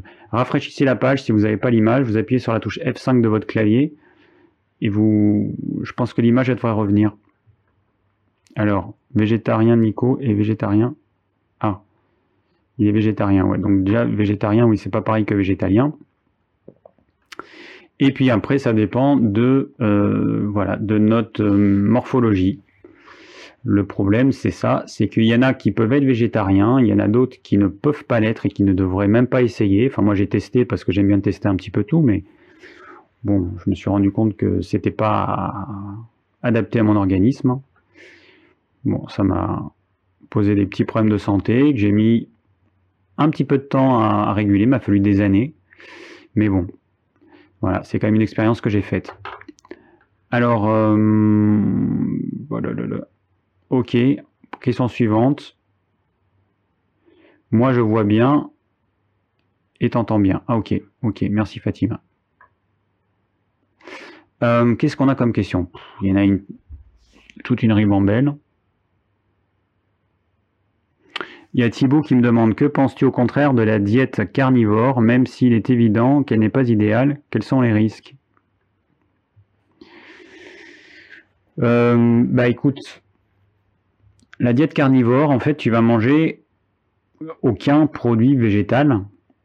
Alors l'avantage, c'est que pour les personnes qui ont un, SIBO, par exemple, c'est-à-dire qui, ont, des bactéries au niveau de l'intestin grêle qui entraînent des fermentations, des gaz, un ventre gonflé, cette diète carnivore, elle peut être vraiment un, vrai remède pour elle. Euh, après, sur le long terme, bah, le risque, c'est que tu vas appauvrir ton microbiote intestinal, qui lui a besoin de fibres pour se nourrir. Donc cette diète carnivore, je ne sais pas ce que ça peut donner sur le long terme. Il y a des peuples qui ont vécu en étant carnivores ou quasiment carnivores. Encore une fois, l'humain, au cours, euh, des, siècles, des millénaires, s'est nourri en fonction de ce qu'il avait. Donc par exemple, les Esquimaux, ils mangeaient majoritairement des produits animaux parce que bah, parce que c'était ils n'avaient pas le choix. Par contre, quand le printemps était arrivé, ils avaient euh, un petit peu de végétaux. Ils faisaient, des réserves ils mangeaient quand même des végétaux. Nous, euh, dans notre monde occidental, on est devenu un peu débile. Euh, on se met des œillères et on va dans un régime restrictif, complètement déséquilibré. Voilà, on va dans les extrêmes. Donc il y a d'un côté les végétaliens, de l'autre les carnivores. Pour moi, ça n'a pas de sens en fait. Tu manges ce dont ton corps a besoin. Quand tu changes de régime alimentaire, généralement au début tout va bien. Mais après, avec le temps, bah, les problèmes apparaissent. Euh, plus c'est déséquilibré par rapport à tes besoins.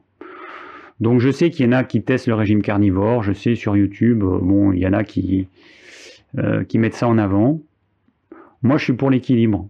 Donc euh, le risque, c'est que bah, voilà, ce manque de fibres déséquilibre complètement ton microbiote et que, euh, ce microbiote qui quand même représente euh, des, petits ouvriers qui produisent des substances qui nous sont bénéfiques, qui font plein de choses qui nous sont vitales, eh ben, tu vas appauvrir ton microbiote, donc tu auras moins d'ouvriers spécialisés, donc tu as certaines fonctions qui n'auront plus lieu tout simplement.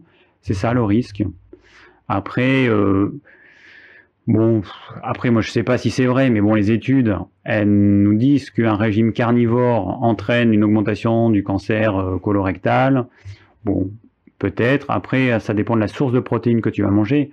Fais bien attention à manger euh, de la viande d'élevage extensif et non pas d'élevage intensif bourré de produits chimiques. Euh, voilà. Alors, ok, ok. Euh, qu'est-ce qu'on a comme question? Pascal, compte tenu du prochain thème de ton live, et comme tu l'as dit, il faudrait pas que ça clash. Ma question est, est-ce que tu manges tes poulets? Et si oui, qui les tue?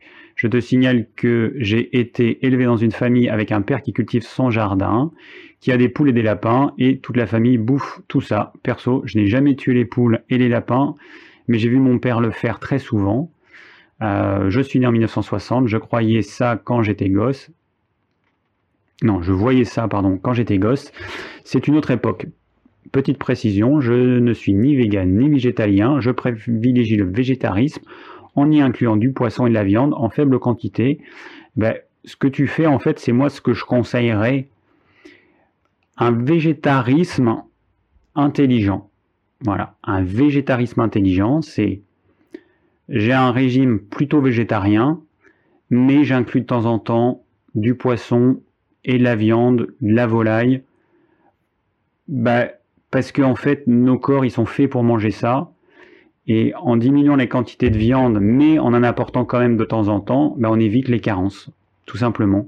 Pour moi, c'est euh, ce que je conseille, un végétarisme avec un petit peu de viande de temps en temps. Après, euh, ça dépend comment vous achetez votre viande et votre poisson, hein. enfin surtout la viande. Hein. Prenez la viande qui sera forcément plus chère, mais de la viande de qualité.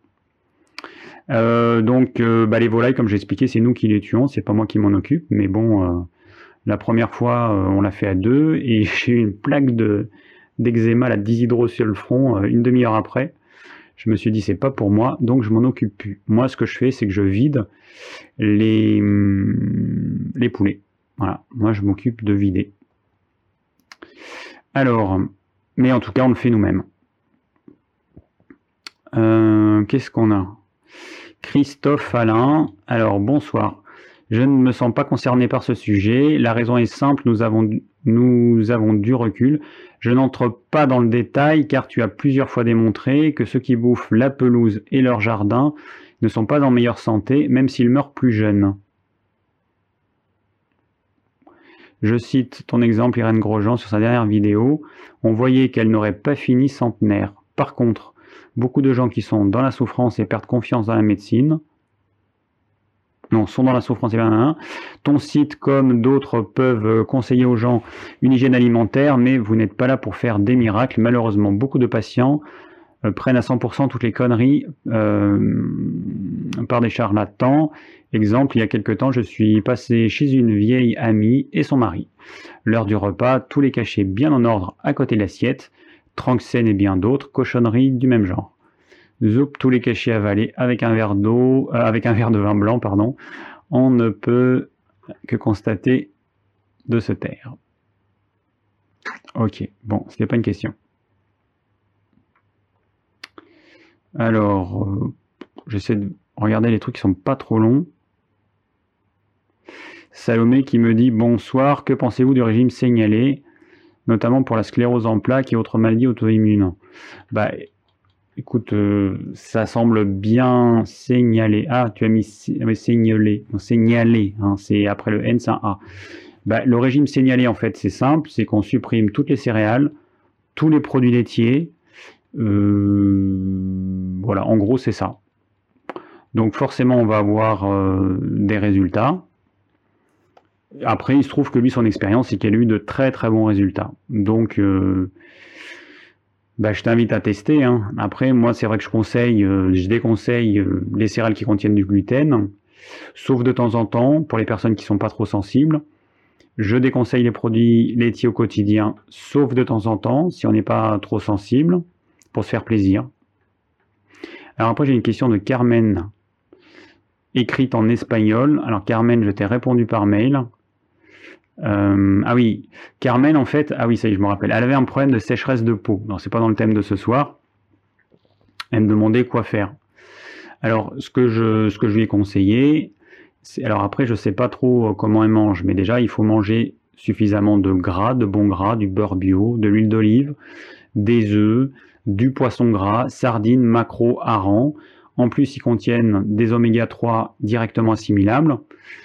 Euh, après, ce que je conseille en plus, si c'est pas suffisant, c'est de supplémenter notamment en huile d'onagre. Alors c'est une huile qu'on vend sur notre site euh, djiform.fr. Alors on me demande régulièrement, mais euh, ils sont où tes produits? Mais vous avez tout dans la description, djiform.fr, djform.fr. Faut que je mette le lien euh affiché, affiché là, mais bon, je l'ai pas prévu.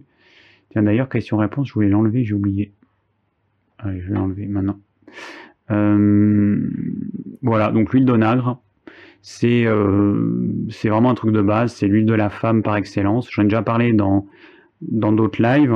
C'est une huile qui contient des oméga 6, dont un oméga 6 qui est l'acide gamma-linolénique, qui est hyper précieux. Et voilà. Et après, pour les personnes qui mangent pas de poisson gras, bah, il faut vous supplémenter en oméga 3 parce que ça reste un acide gras essentiel. Euh, enfin, les acides gras oméga 3, parce qu'il n'y en a pas qu'un, il y en a plusieurs, ce sont des acides gras essentiels dont on a impérativement besoin. Donc si vous mangez pas du tout de poisson gras, eh ben, euh, il faut vous trouver un moyen euh, d'en apporter, soit des œufs bleu blanc cœur, pardon, soit des œufs bleu blanc cœur, bah, du beurre de vaches qui ont mangé de l'herbe, ça c'est pas évident à trouver.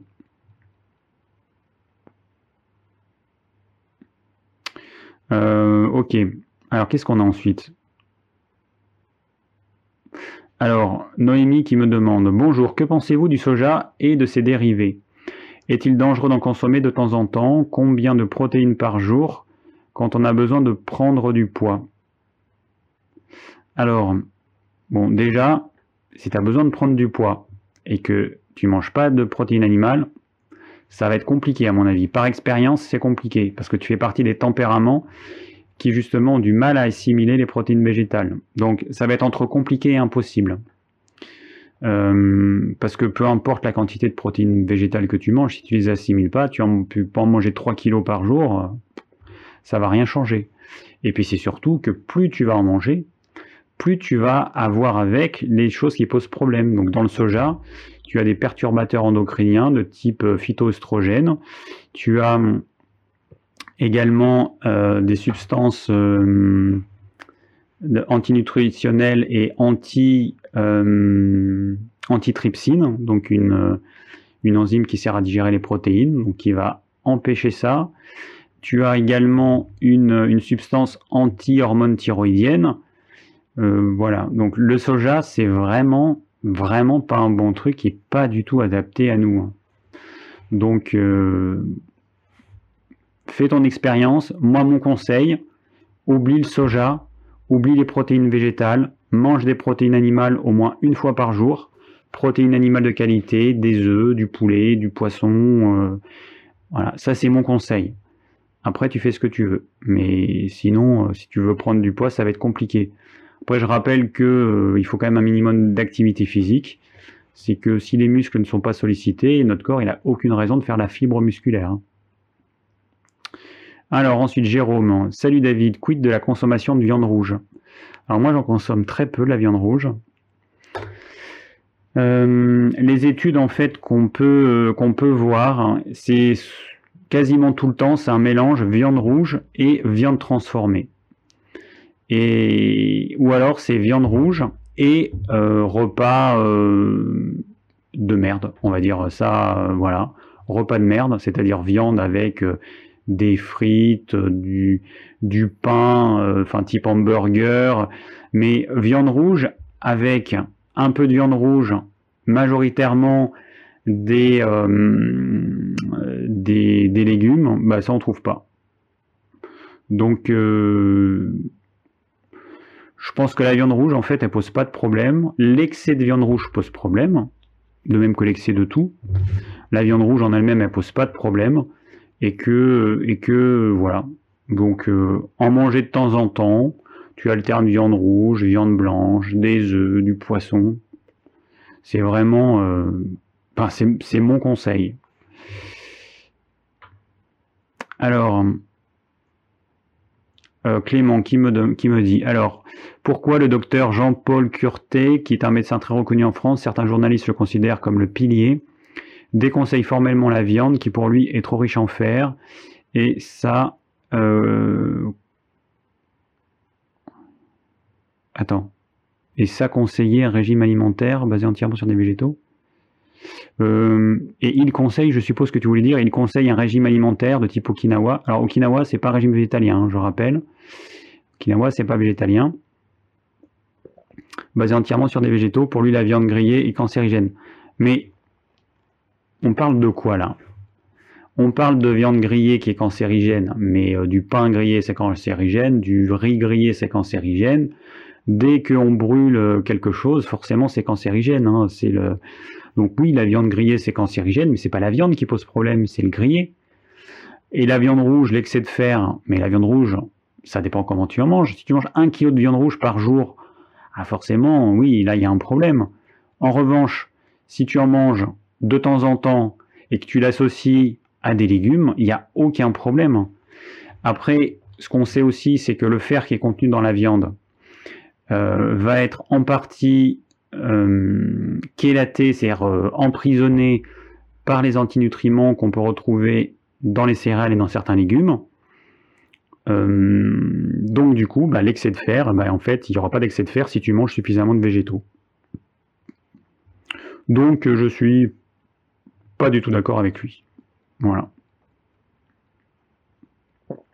Alors Michael, bonsoir David, la semaine dernière tu parlais de Fabien Moine, pour avoir suivi pas mal de vidéos de lui, j'ai l'impression que dans l'alimentation idéale qu'il recommande, il y a beaucoup moins de place pour les aliments d'origine animale que dans tes conseils. Comment expliquer cette différence entre deux vrais thérapeutes, apparemment tous les deux rigoureux et raisonnables, et dont l'expérience s'est construite auprès de vrais patients? Très bonne question Michael, merci de me l'avoir posée. Alors, L'alimentation idéale selon Fabien Moine, je pense que ça se rapproche peut-être de l'alimentation euh, physiologique, mais c'est pas évident. C'est pas évident à suivre. Donc son alimentation idéale, alors c'est comme je conseille, euh, très majoritairement des végétaux, au moins 80%. Par contre, pas de céréales, pas de légumineuses, euh, donc uniquement des légumes racines. Protéines animales, alors lui, je ne sais pas s'il est végétalien ou s'il est végétarien. Mais euh, bon, il en parle un peu. Les protéines animales, il reste quand même ouvert et donc euh, il, voilà, il, ne les déconseille pas comme certains. alors après, je ne sais pas quel tempérament il est lui. Je sais pas. C'est pas évident à se rendre compte. Euh, il a un visage assez rond, donc il pourrait être euh, tempérament sanguin. Je sais pas s'il a tendance à être frileux. Il pourrait être tempérament lymphatique. C'est quelqu'un qui a l'air assez calme. Euh, donc si c'est un tempérament dilaté, forcément il aura plus de facilité à assimiler les protéines végétales. moi je suis un tempérament rétracté, donc bah, c'est clair que je mets en garde les gens qui sont comme moi parce qu'ils auront du mal à assimiler les protéines végétales. Alors, son, donc son alimentation idéale, c'est ça, c'est majoritairement des végétaux, une grande place dans le cru. Euh, lui, tous les produits transformés, il considère que c'est pas bon. Donc, sachant que l'huile d'olive, c'est un produit transformé. Je pense que je suis d'accord sur le fond, mais personnellement, je ne serais pas capable de suivre ce type d'alimentation. Ah, il y a un truc que je voulais dire aussi, c'est qu'il y a une dame de 80, je, voulais le dire dans l'actu, j'ai oublié de le dire. Il y a une dame de 99 ans qui m'a envoyé un petit message. Ah ouais, Madeleine, qui m'a envoyé un petit message. Euh, je vais revenir à, ta question, Mickaël, et, et attends que j'y pense. Madeleine qui me dit, et en plus de ça, on a la charcuterie végane avec tout autant d'ingrédients dans chaque faux produit. Bonjour la complexité digestive. Elle a tout à fait raison. Quand vous regardez ces pseudo-charcuteries, euh, ouais, j'ai parlé de la raclette tout à l'heure, mais la charcuterie, c'est pas la charcuterie, c'est des espèces de, de, de, de préparation indigeste avec des colorants, des arômes pour que ça rappelle le goût de la charcuterie. Et souvent, ils rajoutent quelque chose qui est cancérigène, c'est euh, l'arôme fumé. Donc, n'importe quoi. Euh, elle pense que ce micmac de produits industriels sera meilleur pour la santé et plus digeste. C'est vraiment du vegan washing. As tout à fait raison. Enfin, vous avez tout, à, tout à fait raison, hein, Madeleine. Euh, donc, euh, oui, il faut faire la différence entre une alimentation végétale non transformée, non industrielle, et puis voilà l'alimentation végane qu'on trouve un petit peu partout dans les grandes surfaces, parce que évidemment les industriels ils ont senti le filon, ils ont senti qu'il y avait du blé à se faire, euh, enfin façon de parler. Et, donc voilà, ils nous proposent, enfin ils proposent aux véganes des, euh, des choses qui vont les rendre malades, parce que là pour le coup c'est vraiment de la merde. Alors moi je lui ai répondu, euh, ah non, mais non, elle n'a pas fini. Après elle me dit, est-ce bon pour une... Ah non, mais attends, je mélange deux trucs moi. Euh, Madeleine, je pense que c'était autre chose. En fait, la personne de 99 ans, je sais plus si c'était Madeleine, peu importe. Donc cette personne de 99 ans, elle me dit bonjour, est-ce bon pour une personne âgée? J'ai 99 ans, je me porte bien, je n'ai aucune maladie, j'ai toujours fait attention à mon alimentation, je voudrais rester encore bien quelques temps.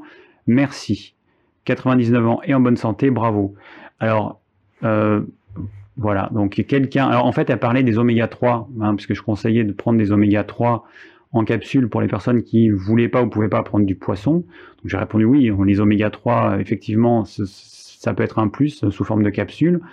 Mais c'est surtout que je lui dis, mais euh, moi j'ai pas grand chose à vous apprendre, parce que moi j'ai que 45 ans, vous avez le double de mon âge, vous êtes en bonne santé, moi je suis, je sais pas s'il y a 99 ans, je serai en aussi bonne santé que vous. Donc euh, bah, bravo, bravo, euh, voilà, vous avez fait ce qu'il fallait. Vous avez probablement eu une, une hygiène de vie qui correspondait à vos besoins corporels. Vous avez probablement mangé ce qu'il fallait. Vous avez, euh, vous êtes reposé quand il le fallait. Enfin voilà quoi, chapeau bas. Hein. Franchement, je je suis humble devant des personnes comme ça qui témoignent euh, de quelque chose que bah, peut-être que moi je, je, pourrais pas, euh, enfin en tout cas je pourrais pas atteindre un tel niveau de santé à 99 ans. Et déjà si j'y arrive à 99 ans, euh, ce serait, ce serait voilà génial. Quelqu'un qui donc qui a 99 ans aujourd'hui, ça veut dire que elle est née en 1920. Donc toute son enfance déjà, elle n'a pas connu les produits chimiques pas de pesticides, pas de saloperies qui nous foutent aujourd'hui dans nos aliments, pas de pollution de l'air, euh, pas de perturbateurs endocriniens, etc. Donc déjà, c'est vrai qu'il y a un capital, euh, un capital santé qui, s'est maintenu pendant quelques dizaines d'années. Moi, je suis né dans les années 70, donc forcément, bah, je, voilà, ça commençait, l'environnement, commençait à être un peu, un peu pollué. Voilà, donc, euh, mais je crois que c'était Madeleine. Hein. Je crois que c'était Madeleine. 99 ans, et puis qui, en plus, qui me suit sur YouTube. Euh, franchement, rendez compte, 99 ans, c'est la folie. Moi, ça m'épate. Bon, euh, donc j'en étais à ouais, la question de Michael. Bon, voilà. Donc en gros, on peut dire que Fabien Moine, il a une vision idéale de l'alimentation à laquelle j'adhère mais que je ne suivrai pas. Parce que bah, moi j'aime bien la cuisine, j'aime bien manger de temps en temps certaines choses, je veux pas me couper euh, socialement de mes amis. Euh, régulièrement, enfin bon là toutes les semaines on a des repas chez des amis. Euh, non, je, je, moi je peux pas et puis, puis j'ai pas envie. J'ai pas envie tout simplement. Donc je continue à manger des céréales de temps en temps, j'alterne. Voilà, par exemple, tout à l'heure, j'ai mangé des lentilles germées. C'était pas mal, j'ai fait germer des lentilles pendant 4 jours, ça fait un long germe. Et ça cuit très vite et du coup, ça reste euh, ferme. C'est vraiment pas mal du tout. Voilà, j'ai mangé des lentilles. Après, euh, la veille, j'ai mangé des pommes de terre. L'avant-veille, j'ai mangé du riz noir. Après, je vais manger de la patate douce. Après, euh, j'ai mangé des galettes de sarrasin, des petites crêpes là que j'ai faites. J'alterne, voilà, j'alterne. C'est pas l'idéal, mais de toute façon, l'idéal, on ne pourra pas l'obtenir. Je pense que le principal facteur de pollution de notre organisme, c'est notre stress. C'est nous qui polluons notre organisme. C'est le stress parce que donc parce qu'on est stressé, euh, parce qu'on est euh, anxieux, euh, on vit dans la peur, on, vit dans le stress, dans ce qu'on appelle le stress, parce qu'on ne dort pas assez, parce qu'on a des horaires décalés, on se couche trop tard, on se lève trop tôt, enfin, euh, parce qu'on n'a pas assez d'activité physique ou trop. Voilà, tous ces mauvais stress, c'est ça qui, euh, qui nous empoisonne le plus. L'alimentation, ça vient juste après. Voilà, donc en fait, moi, si vous voulez, je suis plus dans la voie du milieu. Je sais que Fabien Moine, il, il a une vision hygiéniste, c'est un hygiéniste pur, conseille le jeûne, il fait des jeûnes, il fait vraiment des jeûnes et tout. Donc moi aussi, hein, mais euh, moi je fais pas des jeûnes aussi longs que lui. Euh, bon, pour moi c'est Fabien Moine, ce serait l'idéal, mais que peu de gens finalement arriveront à suivre. Mais c'est bien qu'il y ait des gens comme ça, c'est un petit peu comme un phare dans la nuit. C'est bien qu'il y ait des gens comme ça qui nous montrent un petit peu vers quoi on pourrait aller si on en a envie. Euh, moi, je ne suis pas dans l'idéal, je suis dans les compromis, et ce que je vous conseille, c'est justement de varier votre alimentation pour éviter de tomber dans des extrêmes qui vont vous rendre malade. Donc, euh, au lieu d'un côté les végétaliens qui vont se gaver de céréales, se gaver de légumineuses, eh ben moi je conseille d'en manger euh, peu, d'autant plus si vous n'avez pas d'activité physique ou, ou s'il fait pas froid peu ou pas en, pas en été. En tout cas, en été, on n'a quasiment pas besoin d'en manger. Et voilà, moi, c'est mon conseil. après, euh, encore une fois, vous prenez ce que vous avez à prendre de mes conseils, de ceux de Fabien Moine, de ceux des uns et des autres, et, vous, vous, faites votre petite sauce là à vous pour, pour voir ce qui... Vous devez être capable de déterminer ce qui vous convient à vous et pas ce qui convient à l'autre. Donc euh, j'essaie de le rappeler quand je parle de mon expérience personnelle. Mon expérience est faite pour moi, elle est juste là pour vous, pour vous inspirer. Mais en aucun cas, c'est un, copier-coller qu'il faut faire, hein. absolument pas. Alors, j'ai Magali qui me dit Je ne veux pas manger de viande ni de charcuterie. Alors, déjà, la charcuterie, c'est vraiment à part. Hein. La viande fraîche, c'est un produit frais non transformé. La charcuterie, c'est un produit transformé, donc c'est vraiment un produit à part. Hein. Autant la viande, elle pose aucun problème au niveau santé, autant la charcuterie, euh, si. Alors, mais pour éviter, donc elle nous dit, mais pour éviter les carences en protéines, euh, attends. Ah, du poisson, ouais, donc il manque un truc dans la phrase. Mais pour éviter les carences en protéines du poisson, je, mange du poisson, je pense que tu voulais dire.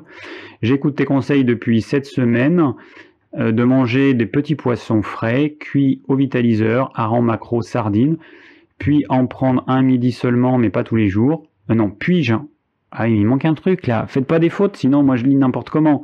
Puis-je en prendre un midi seulement, mais pas tous les jours? C'est pas trop. Le soir, je mange des protéines végétales, lentilles, etc. Alors, euh, ben, je connais pas ta corpulence. Si tu as un tempérament mince ou maigre, je te conseille une protéine animale par jour.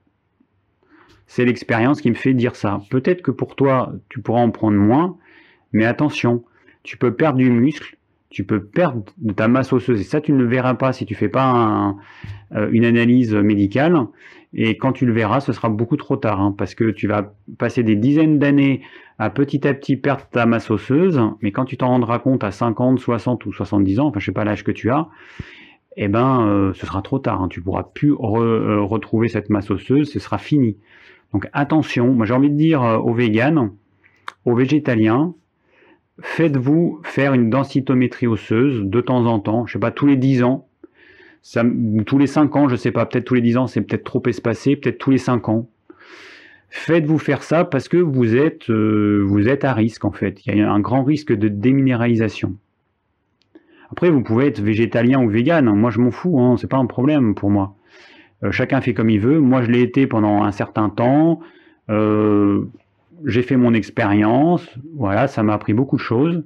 Faites la vôtre. Je vous encourage à la faire, mais soyez prudent prenez, euh, au lieu de foncer dans le mur, bah, il y a des gens qui sont plantés, utilisez leur expérience et faites pas de bêtises. Faites-vous analyser, vérifiez votre densité, osseuse. Je pense que voilà, ça, ça vaut le coup, quoi. plutôt que de vivre euh, une vieillesse euh, malade avec des fractures tous les quatre, tous les quatre matins. Voilà. Donc Magali, si tu es tempérament mince, maigre, qui a des difficultés à prendre du poids, une protéine animale de qualité par repas. Si tu veux des petits poissons tous les jours, ou quasiment tous les jours, moi je te recommande peut-être d'alterner avec des œufs, ce serait pas mal, tu peux faire un jour sur deux. Poisson, œuf, poisson, œuf, ça te fera du poisson trois fois et demi par semaine. Voilà, ce qui est la quantité euh, conseillée.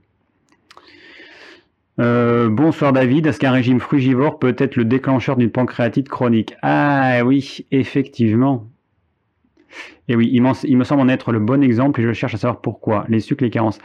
Alors effectivement, le frugivorisme, parmi euh, les, choses qu'on rencontre souvent, les pancréatites, euh, ouais, Isabella, qui, me pose la question, effectivement, les pancréatites, eh ben, on les voit apparaître chez les frugivores en, nombre plus important que chez euh, un omnivore. Euh, donc attention. Alors je sais pas si c'est. Alors il peut y avoir l'intolérance au fructose. Il peut y avoir. Euh, je sais pas. Je sais pas à quoi c'est dû. Bah, il peut y avoir la carence en protéines aussi. Hein. Parce que dans les fruits, il y a quasiment pas de protéines, beaucoup de sucre. Beaucoup, beaucoup de sucre. Ça peut être une carence en protéines euh, toute bête. Hein. Donc, euh, ouais, je saurais pas dire la raison, mais en tout cas, c'est vrai que c'est beaucoup plus fréquent chez les... Ouais, c'est beaucoup plus fréquent chez les frugivores. Alors, question de mon petit Florent. Alors, Florent, conseilles-tu le label rouge et est-ce vraiment un gage de qualité pour les viandes volailles? Alors, euh, le label rouge, c'est à mon avis le minimum vital. Mais par contre, c'est voilà, c'est le minimum vital. C'est pas euh, c'est pas le, top qualité. Parce que dans le label rouge en fait il n'y a pas de notion de qualité nutritionnelle et de ce qui va être donné à l'animal. Exemple une viande label rouge que ce soit un poulet ou autre euh, ils vont donner euh, des céréales ok mais ils vont donner souvent beaucoup de maïs et beaucoup de soja du coup ce que ça va faire c'est que ça va faire une viande qui sera riche en oméga 6 alors l'oméga 6 en lui-même, il pose pas de problème. Ce qui pose problème, c'est l'excès d'oméga 6. Et quand on prend euh, des huiles de tournesol, de maïs, de pépins de raisin, de cartame, l'huile de colza, elle contient un peu d'oméga 3, mais elle est aussi riche en oméga 6. Ben, en fait, notre alimentation contient beaucoup trop d'oméga 6. Donc la viande, si elle-même, elle en apporte, alors que normalement une vache qui a brouté de l'herbe, elle a une viande qui est riche en oméga 3, et, eh ben, et puis euh, pareil pour les volailles. Voilà, le problème il est là en fait, c'est que c'est le minimum vital, c'est des animaux qui sont mieux élevés, qui ont plus d'espace, qui ont une alimentation qui est meilleure, c'est bien, c'est déjà bien, c'est un premier pas. Euh, et entre label rouge et aucun label, il faut pas hésiter une seule seconde. C'est label rouge minimum.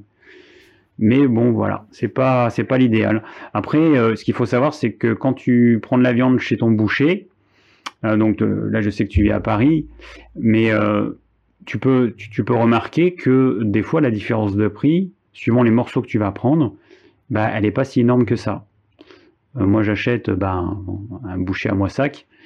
bah, on trouve de la viande rouge à, par exemple, la hampe, morceau de viande à 14 euros le kilo. Hein, on trouve, euh, bon après il y a tout un tas de morceaux euh, moins nobles qu'on peut utiliser pour faire des pots au feu encore moins chers. Et là en fait le boucher, eh ben, il faut lui demander si c'est euh, ça vient de, vaches qui ont été élevées à l'herbe ou pas. Là tu peux avoir la réponse et donc avoir des produits de meilleure qualité. Voilà. Bon, j'ai répondu pas tout à fait à toutes les questions, mais je suis désolé, il y a beaucoup de questions. 21h19. Alors attends, est-ce que je regarde encore une? J'essaie de voir un peu vos commentaires.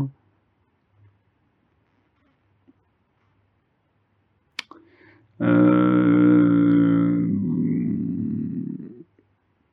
Rosie qui me pose une question euh, qui n'est pas trop dans le thème, mais bon, euh, comme je sais que tu es là, Rosie. Euh, bonjour David, je pratique le jeûne intermittent 16-8, je ne mange pas le matin. Lorsque je me lève, en revanche, je prends parfois une chicorée café. Est-ce que cette boisson provoque une rupture de jeûne? A priori non, même si je déconseille ça parce que c'est un effet stimulant et c'est pas du tout le but. Et puis d'une manière générale, avoir des boissons stimulantes, c'est vraiment éviter. Les boissons stimulantes, c'est ponctuellement qu'on en a besoin. Vous prenez la route pendant longtemps, vous voyagez de nuit et tout, prenez un bon café avant, là ça a un intérêt. En prendre tous les jours, ça n'a pas d'intérêt, vous épuisez votre corps. Je me demande la même chose pour la tisane avec des morceaux de fruits séchés, car il m'arrive d'en prendre aussi euh, une parfois. Qu'en est-il? Alors, tout est une question de quantité. Dans l'absolu, ces fruits séchés contiennent du sucre parce qu'en fait, ce sont des fruits euh, duquel, euh, desquels ont été, a été retiré l'eau. Donc, mais le sucre, il ne s'est pas évaporé. Le sucre, il est resté dans les morceaux de fruits. Donc, du coup, ce sucre, il va se dissoudre dans l'eau. Donc, tu vas avoir une boisson qui sera très légèrement sucrée. Bon, donc, si on raisonne en termes de jeûne, il faut pas du tout, parce que ce sucre peut rompre le jeûne. Après, ça dépend de la sensibilité de chacun. Il y a des gens qui ont une sensibilité plus importante, et euh, ça, ce sera trop. D'autres personnes, non. Donc, euh, voilà. Euh, alors Franck, en tant que vegan, il m'arrive de faire des cheat meals, donc ça veut dire des repas où on mange un peu ce qu'on veut, sachant que c'est plutôt des trucs euh, pas top, voilà. C'est-à-dire des repas sucrés comme gâteau au chocolat avec cookies. Dans ce genre de cas, pourrait-on conseiller le café comme pratique puisqu'il permettrait d'accélérer la vidange de l'estomac, étant donné que c'est indigeste, de toute façon ce n'est pas bien grave. Alors, bon, si tu veux l'idéal, c'est tu vomis ce que tu as mangé, ça c'est l'idéal. Euh, franchement, c'est une question, euh, j'en sais rien. Euh, je sais pas. Je sais pas. Franchement, tu vas, tu, tu, manges des choses qui sont indigestes par nature. Est-ce que prendre un café pour faire en sorte que ça reste moins longtemps dans l'estomac, est-ce que ça va changer quelque chose? Je n'en sais rien du tout. Faudrait faire des expériences pour voir si, euh, si c'est mieux ou pas, je sais pas. Ok. Euh... Donc Elisa qui m'a posé une question longue et qui n'est pas dans la thématique, donc je ne vais pas y répondre. Euh, Adrien qui m'a posé la question quels sont les dangers des oxalates? Faut-il les éviter? Bah, c'est une question, c'est pareil, c'est une question de, quantité. L'acide oxalique euh, qui a contenu, euh, enfin les oxalates qui a contenu dans certains trucs comme les épinards, comme les blettes, bon, comme certaines graines. Si tu manges que ça, évidemment que ça va poser problème. Mais si tu as une, une, alimentation variée, ça posera aucun problème. Donc les oxalates, aucun problème si tu as une alimentation équilibrée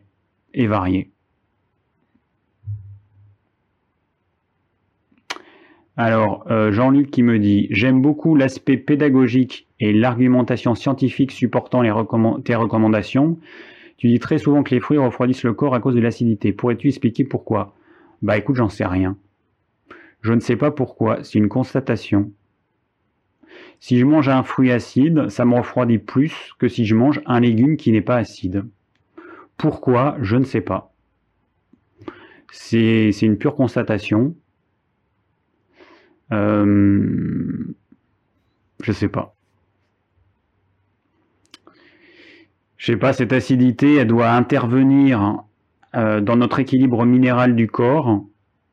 Peut-être que cette acidité va être tamponnée par certains minéraux, sachant que quand on est en carence de certains minéraux, bah, il y a une frilosité qui apparaît. Par exemple, si vous buvez trop de liquide et que du coup il y a tout ce liquide qui arrive dans votre corps, donc vos minéraux vont être dilués, ça amène une sensation de frilosité qui en toute logique nous incite à ne pas boire. Et peut-être que les fruits, c'est ça, je sais pas, que c'est cette acidité qui va euh, interagir avec les minéraux.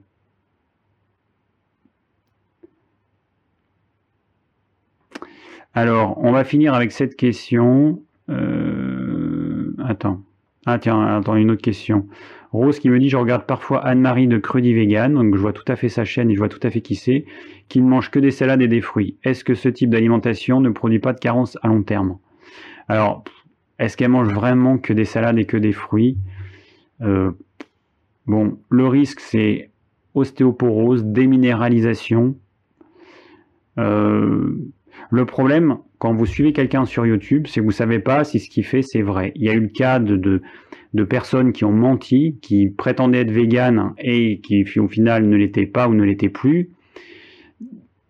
Euh, voilà, le problème est là. C'est que vous vous dites, mais si elle, elle arrive à le faire, moi je peux le faire. Sauf que si cette personne vous ment, alors je sais pas. Alors peut-être qu'elle se nourrit que de salade, de fruits et d'amour, euh, peut-être, mais c'est complètement déséquilibré. Je vois pas comment un organisme il peut arriver à vivre. Euh, je sais pas.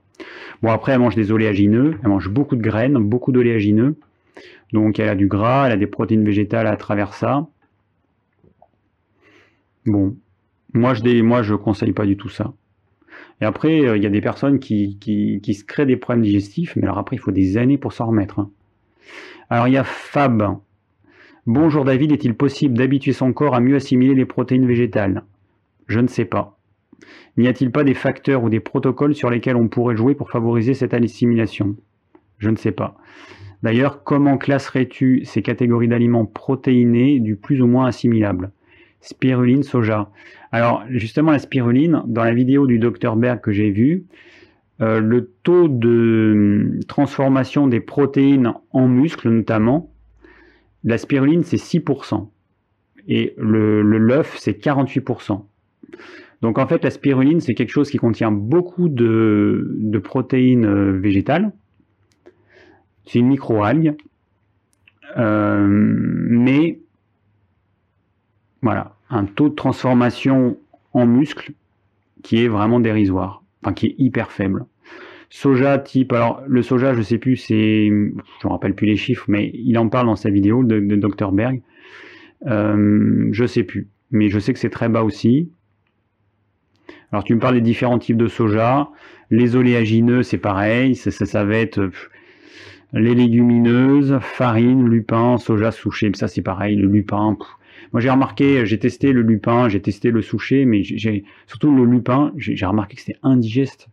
J'ai voulu faire des crêpes, j'ai voulu faire des trucs avec du lupin, mais c'est indigeste. Mais c'est normal, c'est un truc, personne n'a jamais mangé du lupin. On n'est pas des, on n'est pas des, oiseaux, on n'est pas des vaches, on n'est pas des, je sais pas, mais c'est des trucs, c'est un jour, on en trouve dans le magasin bio comme ça, ça tombe euh, comme ça. On en achète, on n'en a jamais mangé de notre vie et on espère qu'on va le digérer. Voilà, et après tu finis par les légumes qui contiennent peu de protéines végétales mais si elles étaient hyper assimilables, ok, pas beaucoup mais très assimilables, ok, mais c'est pas du tout le cas. En gros, je n'en sais rien, euh, bah, il faut tester, mais le problème c'est que tu risques de perdre tes muscles, tu risques de perdre ta masse osseuse. Euh, bah écoute, si tu as envie de tester ou s'il y en a qui ont envie de tester, euh, je sais pas si ça peut se faire à l'échelle d'une vie humaine.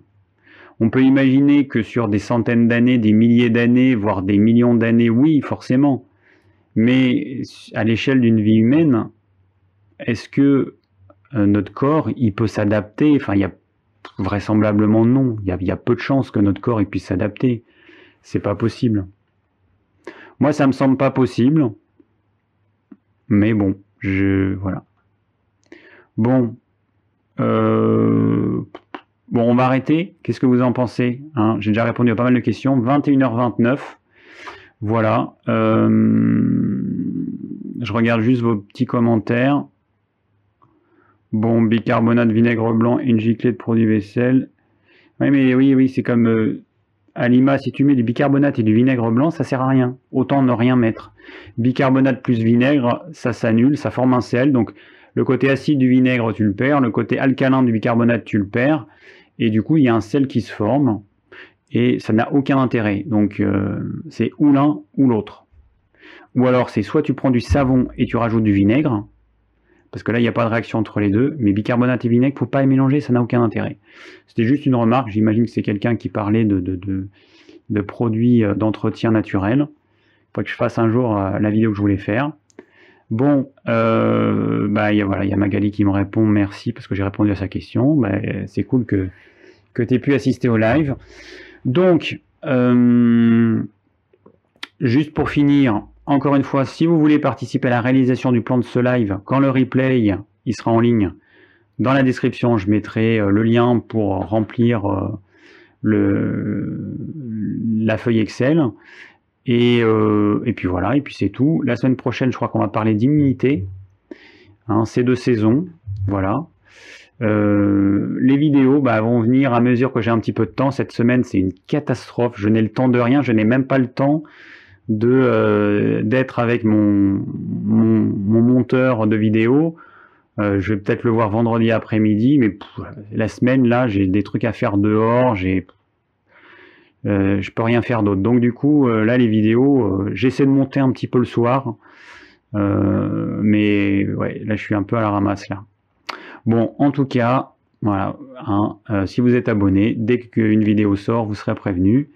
Je, je vais essayer d'en faire une pour la fin de la fin de la semaine, peut-être le week-end.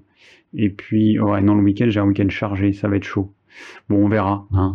Début de semaine prochaine. Allez.